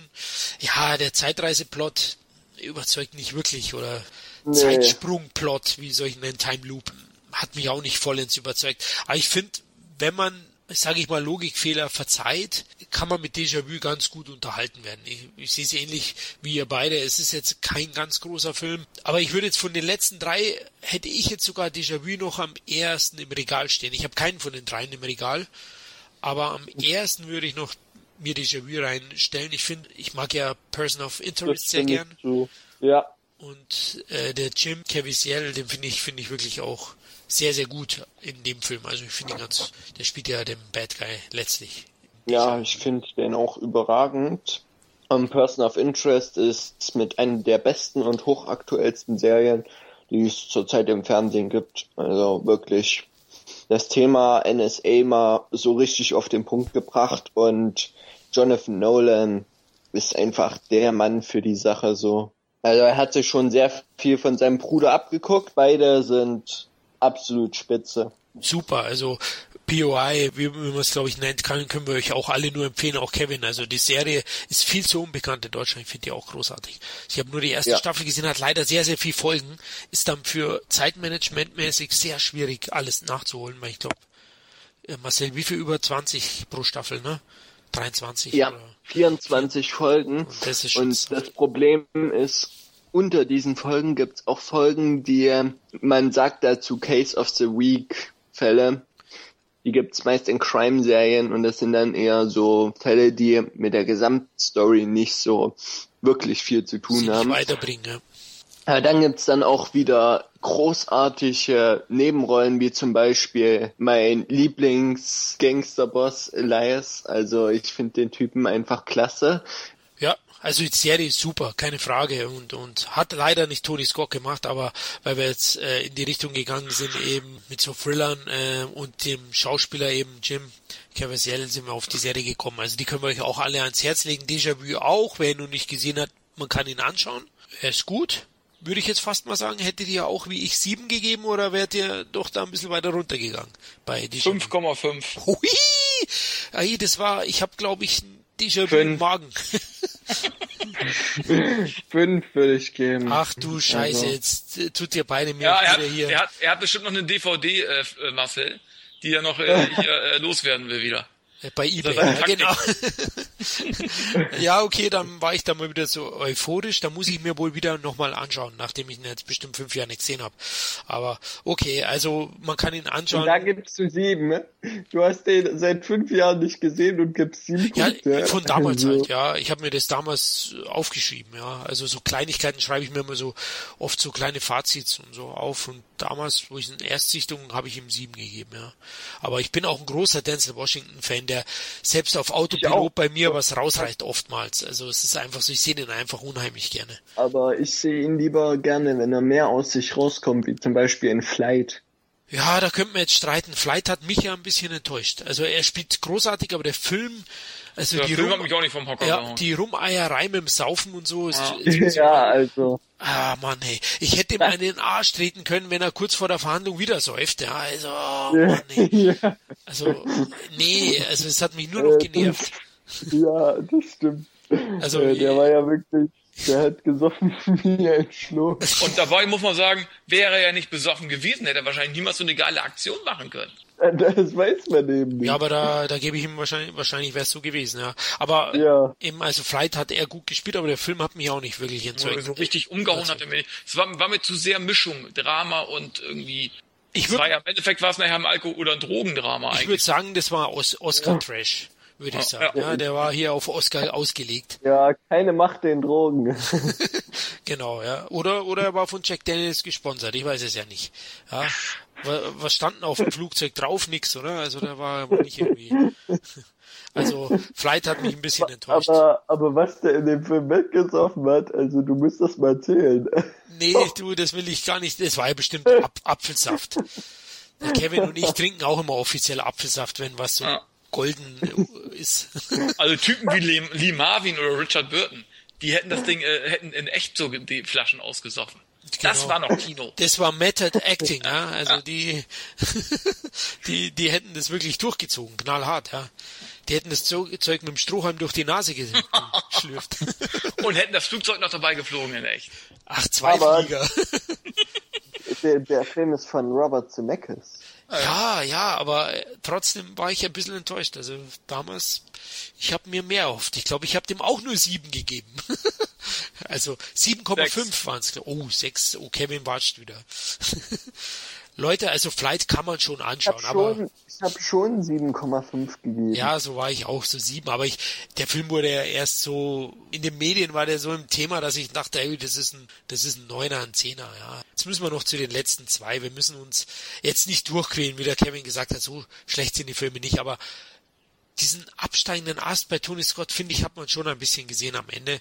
2009, also wieder drei Jahre Pause zu Déjà-vu, hat er ja, ein Film, wo ich den Cast gelesen habe, habe ich mich richtig gefreut drauf, weil wer will nicht schon mal äh, Denzel Washington versus John Travolta sehen und äh, das Remake von Stopp die Todesfahrt der U-Bahn 123 hieß der damals in Deutschland. Wir nennen ihn einfach die Entführung der Pelham 123. Das Remake kam 2009 in die Kinos, hat 100 Millionen Dollar gekostet. Wahnsinn, also teuer Ja, ohne kann ich Ende. nicht nachvollziehen, ganz ehrlich. Ich auch nicht. Also wenn man den Film sieht, hätte ich vielleicht 60 gesagt. 50, Ich 60 hätte vielleicht, ich hätte vielleicht 20 gesagt. 20, na, also, der John Travolta hat wahrscheinlich schon 10 und der Denzel 10 gekostet, denke ich. Zu der Zeit, da war Travolta ja noch richtig angesagt. Er spielt übrigens wieder Gandolfini mit, er spielt öfters mal so Nebenrollen bei Tony Scott Filmen. Also True Romance, ja, Crimson Tide. Den habe ich gar nicht mehr in Erinnerung, James Gandolfini, wen der da gespielt Spielt hat. der nicht einen Polizisten? Ich glaube, der spielt einen Polizisten. Keine Ahnung, äh, weiß ich nicht mehr. Was ich weiß auf jeden Fall, dass das Remake besser ist als das Original. Und das war damals schon ziemlich verwunderlich. Ehrlich, also das, Orgi ja, das Original habe ich so lange nicht mehr gesehen. Also Also ich mag das Remake mehr. Das Original ist wahrscheinlich dir auch zu ja, altmodisch, würde ich fast sagen. Ich habe den auch nicht mehr wirklich im Kopf. Der war mit Walter Matthau, glaube ich, das Original. Und Robert Shaw als Gangster. Damals in den 70ern große Darsteller. Kevin, wie fandst du Pelham? Eins, zwei, drei? Ich fand ihn eigentlich ganz unterhaltsam. War jetzt nicht der super äh, Knaller, aber ich fand allein wegen äh, Travoltas Performance, Ja. der Bösewicht spielt, das ist schon geil. Das muss man schon sagen. Und dann, er ist ganz ruhig, verhandelt ganz cool und so weiter und auf einmal dreht er durch. Ja, das fand Äh, ich auch genial. Diese Wutausbrüche und so weiter, ne? Dann zerfährt sich der Film so ein bisschen, finde ich, die Flucht äh, nachher, aber es ist trotzdem durchweg spannend inszeniert worden. Also ich finde eben halt Washington, der, der liefert seinen Part ab, ne? Aber ich finde, er ist so ein bisschen tranig irgendwie, keine Ahnung. Wirkt auf mich so ein bisschen schwerfällig irgendwie, tranig. Ja, genau. Gelangweilt. Genau, so Also wirkt er der halt, ne? Vielleicht ist es auch die Rolle, Lustlos, aber trotz alledem, äh, allein wegen Travolta finde ich den sehenswert. Den würde ich sogar 6,5 oder so geben. Ah, okay, 6,5, das ist was. Ich habe ihm Ohr. Ich sag dir nicht, was ich ihm gegeben habe. Vier? Sag. Fünf. Ich war, war damals ziemlich enttäuscht, ähm, weil ah, ich konnte, ich fand es so ein Quatsch und so unglaubwürdig teilweise. Ja, so geil ich Travolta fand in der Rolle, so unglaubwürdig fand ich dann, äh, was er am Ende macht. Ja, also das hat mich dann richtig genervt. Ja, wie auch dann der Denzel Washington plötzlich, hey, er ist nur ein U-Bahn-Fahrer, hat in seinem Leben das Schlimmste, was er gemacht ist, hat, ist wahrscheinlich, weiß ich nicht, äh, eine Bierflasche aufgemacht und dann macht er hier einen auf, hey, die Bullen kriegen ihn nicht, aber ich hole ihn mir, ja. Ah, das hat mich, ich weiß, normal darf mich das als Actionfan gar nicht so stören, aber es hat mich in dem Film, wahrscheinlich, weil er so lustlos und, und teilnahmslos rumgelaufen ist, hat mich das aufgeregt, ja, richtig aufgeregt. Da hat er mich vielleicht der Film auch am falschen Fuß erwischt und dann gab es nur eine 5 von 10 Punkten. Also ich war, außer Travolta, gebe ich dir absolut recht, der beherrscht jede Szene, wo er, er spielt auch Washington an die Wand. Ja, ganz klar. Ganz klar. Also da muss ich auch sagen, er ist das Prunkstück, er ist visuell auch wieder gut. Sechs kann man einen, einen Tony Scott fast immer geben, ja, wenn man, wenn man jetzt mal das Technische ansieht. Aber ich war trotzdem, ich war damals so enttäuscht. Ich habe da so viel mehr erwartet. Und die Twists haben mir überhaupt nicht getaugt. Also immer diese, diese, das Na, die Twists, die waren ziemlich aus dem Lehrbuch. Also. ja, genau, also das war, hat mich einfach nur gelangweilt und dann, das war auch so ein Film, wo ich dann nebenbei irgendwie dann in einem Buch geschmückert habe, ja, das ist nie ein gutes Zeichen. Bei der heutigen Generation ist es wahrscheinlich üblich, dass man nebenbei noch surft und äh, Handy spielt und Nee, nee, nee, nee. Also, wenn ein Film mich richtig interessiert, Dann dann ist alles aus. okay. Aber, aber eben bei mir ist es immer auch so, wenn wenn ich merke, ich mache nebenbei was, dann weiß ich schon, oh, der packt mich nicht wirklich. Und bei dem war's, da habe ich nebenbei gebügelt und ich mag bügeln wirklich nicht. Also dann könnt ihr euch Und da hast du vorstellen, noch Wäsche aufgehängt und für deine Frau gekocht. gekocht und dann habe ich noch einen Boden gewischt, ja, genau. Also er war packend, der Film, absolut. Es war ein Hausarbeitsthriller sozusagen. Nee, also er hat mich echt enttäuscht. Was soll ich sagen? Ich fand, das war eher unstoppable, so ein Haus. Äh, so Ja, Da, da wartest ja, du eigentlich am also- Ende einfach nur, die lange Zugfahrt wartest du ab, bis dann endlich, bis, bis du eigentlich darauf wartest, dass das Ding irgendwo gegenknallt.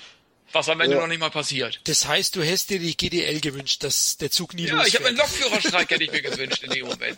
Der, ohne Lokführer, ohne jemanden, einfach nur den Zug und dann äh, einfach äh, Richtung Großstadt. Ne, dass er sich, dass er entgleist und dann in so, in so ein Wohngebiet kracht. Aber noch nicht mal das passiert in dem Film. Und das war ja auch irgendwie wahre Begebenheiten, meine ich, glaube ich, ne? Irgendwie Ja. sogar. Und irgendwie war, war das eine lange Zugfahrt, die mit dem, mit dem, mit dem Schlafen endet eigentlich, ne? Also ich sag mal so, dass auch technisch immer noch gut, aber er ist für mich unspannend gewesen, weil du wartest eigentlich nur am Ende. Äh, es ist eine lange Fahrt, zwischendurch passieren immer so ein paar spektakuläre Sachen, aber wartest eigentlich am Ende, bis das Ding irgendwo entweder wo reinkracht oder Ja. äh, das Ding gestoppt werden wird. Also- und du weißt ja eben halt, Ja. da es eine wahre Begebenheit ist, wird das Ding wahrscheinlich gestoppt. Ja, wir reden gerade über Unstoppable, außer Kontrolle, der lief ein Jahr nach Pelham Pam, haben wir jetzt abgehakt.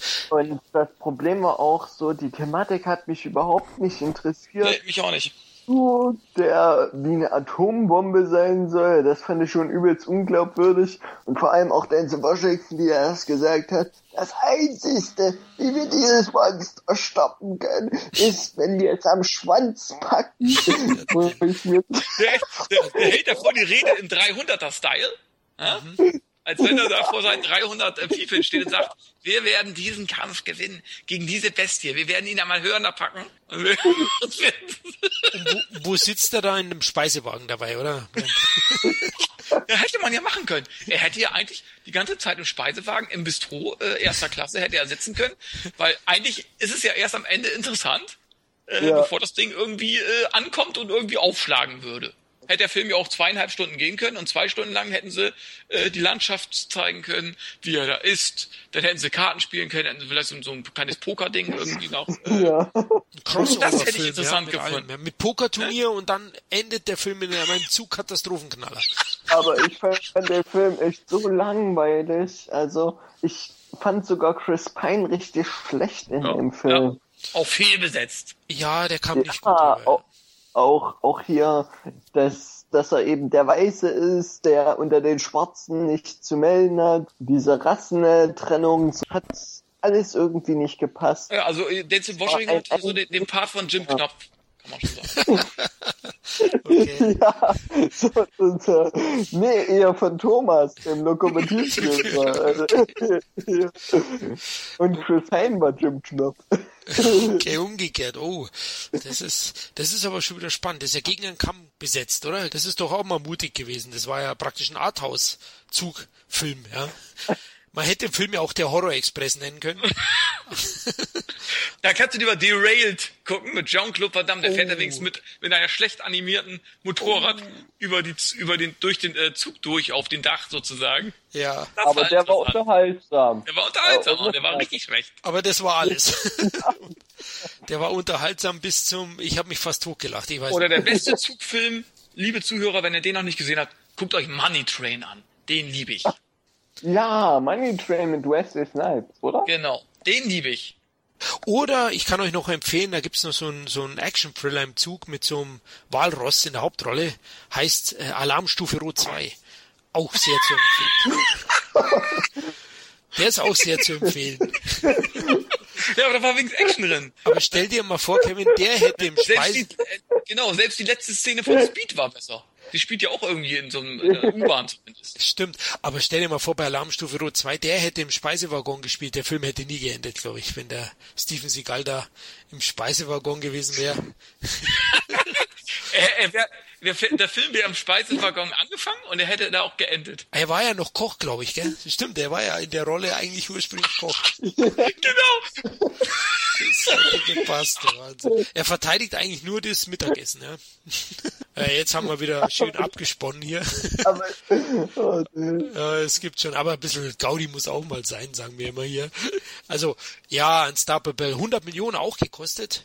Ah, man sieht's ihm schon an, oder? Der Zug schaut schon schwer aus. Ich weiß nicht, was Denzel wirklich schon kriegt. Kann das sein, dass der 25 schon kassiert oder so mittlerweile? Weiß ich nicht. Also ja, vielleicht 15 oder so, aber äh, man hätte es ja auch eben halt machen können, dass man am Ende, um den Zug zu stoppen, hätte man mit einem Hubschrauber hätte man Melissa McCarthy einfliegen können. Oh. Die hätte sie auf die Schienen gestellt. das wäre ein Ende gewesen. Nein, auch noch nicht mal das. Das, ja, oder das Marshmallow-Männchen, oder? Nee, ich hätte mich wirklich gefreut, wenn das Ding explodiert wäre. Und wenn er dabei, und, und wenn Chris Pine dabei draufgegangen wäre. Und wenn Denzel Washington an seinen Schuldgefühlen zerbrochen wäre. Ah, das ist ja, Äh, ich bitte dich. dann hätte, dann hättest du ihn auch statt Flight vielleicht Train 2 nennen können. Flight 2 Train. Genau, das wäre so das Prequel zu, weil er, er wird dadurch zum Alkoholiker Alkoholiker, ja, genau. und wird dann, Ja, das wäre was. Also jetzt, ich glaube, Jungs, das müssen wir uns patentieren lassen, die Ideen. Ich glaube, wir, wir äh, stellen hier gerade ein Meisterwerk zusammen. Baukastenprinzip. also auf jeden Fall, Und am ja, Ende spielt er das Millionen ein. ja, du, nichts ist unmöglich, ne? Wer, wer hätte gedacht, dass ja, aber für mich, also ganz ehrlich, um Fazit zu ziehen, für mich war es, du konntest dir angucken, aber für mich war es um 5 von 10, wenn überhaupt. Ja, ich habe ihm damals sechs gegeben. Ich fand ihn ein bisschen Ja. besser, aber also mehr als sechs hätte ich ihm jetzt Ja. auch nicht gegeben. So mehr als vier gebe ich nicht. Oh, okay. Also ich mag Tony, ohne Frage, aber der Film war Schrott. Ja, das Finale ist so. Äh, Ich habe mich die Zeit in dem Film gefragt, was tust du eigentlich hier? Also wirklich. Ja, er lief im Fernsehen, ich wollte ihn nicht im Kino sehen. Im Fernsehen mal angemacht, nebenbei gegessen, immer mehr gegessen, weil in dem Film einfach nichts passiert ist. Wie viel hat er eigentlich Ja. eingespielt? der hat immerhin 81 Millionen. Also jetzt zum Beispiel Pelham hat nur Wow. äh, 65, glaube ich, eingespielt. Also er war schon erfolgreicher. Ist aber auch ein, das Finale ist so typischer US-Kitsch, ja. Das hat mich auch gestört. Eben, da ist man nicht konsequent. Da gibt's diese typische Heldenrolle. Aber ist eine wahre Geschichte. Vielleicht lief's ja wirklich so ab. Ähm, Vielleicht hätte Quentin Tarantino das Drehbuch schreiben sollen. Dann wären mindestens alle draufgegangen. Ja, da hätte es aber wahrscheinlich acht Zugführer gegeben, ja, jeder ein anderer Typ, ja, also kennst du ja, ne, Quentin, also mit einem Hauptdarsteller schafft's der nicht. der braucht mehrere, ja. Da wäre Christoph Waltz. fällt ein, dass, dass man auch, auch noch die Notbremse ziehen kann. Da ist keiner, Genau. da ist keiner drauf gekommen bei dem Film. Oder ein Rückwärtsgang, ja, wer weiß. okay, also Unstoppable, ja, finden wir, ist okay. Und man hat halt schon gesehen, mit Tony Scott, qualitativ ging's abwärts auf jeden Fall. Ja, danach, leider ist ja Tony Scott tragisch dann, ja, selbst das Leben genommen. Ist äh, dann aus unerklärlichen Gründen eben ich glaube, von der Brücke ist er gesprungen, oder? War es so? Ich glaube ja. Und ist aber bis heute nicht geklärt. Also es gibt wohl keine Krankheit, die er hatte. Es wurde erst vermutet, er wäre schwer krank, oder? Aber es hat sich nichts bestätigt. Ja, man sieht leider in einen Menschen nie rein und das ist schon eigentlich schade und traurig. Hier Robin Williams, Ja, genau. Also es ist ein ähnlicher Fall. Timo Hoffman. Ja. Also man, man sieht da leider nie rein und ja, das Showbusiness ist, glaube ich, auch eine sehr, sehr gefährliche Welt. Für, für die Seelen der Leute auch. Aber Tony Scott hat uns, wie wir jetzt gerade besprochen haben, sagen wir mal mindestens zehn sehr, sehr gute Filme geschenkt, die wir immer wieder schauen können, die auch großteils zeitlos sind und ich glaube, sein Stil wird auch noch in 20 Jahren aktuell sein, weil er Ja. schon seiner Zeit auch teilweise voraus war als Videoclip-Regisseur. Und wir werden das Unstoppable Remake machen. Und Wir wir, nennen es Stoppable. Unstoppable The Explosion. Nee, wir, wir nennen es The Real Unstoppable. Also bei uns ist er wirklich nicht unstoppbar, sondern weil, ja, vielleicht machen wir das gemeinsam. Wir werden jetzt heute nach dem. Podcast gleich mal ein Drehbuch schreiben. Genau. ja, schauen wir mal, was wir drei machen. Irgendwas kriegen wir schon zusammen. Okay, ja, Tony Scott, sagst noch kurz, was sind eure drei Lieblingsfilme? Wollen wir noch mal kurz durchgehen? Von Tony, ähm, Kevin, deine drei Favorites? Platz 1 True Romance, Oh, Platz 2 Top Gun und Platz 3, ah, schwierig, Platz 3, ich würde sagen Last Boy Scout. okay. Marcel, deine drei? Ähm, Platz 1, Top Gun. Platz 2 True Romance und Platz 3 Last Boy Scout. Platz 1. Ich sage jetzt Last Boy Scout. Platz 2 True Romance. Platz 3 ist bei mir, ja, Man on Fire. Oh, okay. Aber man sieht, True Romance ist bei ihm von uns drin und Last Boy Scout auch. Also, ja, die zwei scheinen schon etwas zu überstrahlen. Top Gun ist noch gut vertreten. Aber er hat schon, also vielleicht machen wir mal am Blog eine Top 10 List, die besten Tony Scott Filme. Ja, hat mir wieder riesig Spaß gemacht. Danke euch beiden nochmal. Es war super, hat sehr viel Spaß gemacht und wir müssen es wiederholen. Machen wir. Und ja, liebe Hörer, danke fürs Zuhören. Wir hoffen, ja, wir können euch beim nächsten Mal dann auch wieder begeistern, uns anzuhören. Bis zum nächsten Mal. Macht's gut. Tschüss. Tschüss. Tschüss.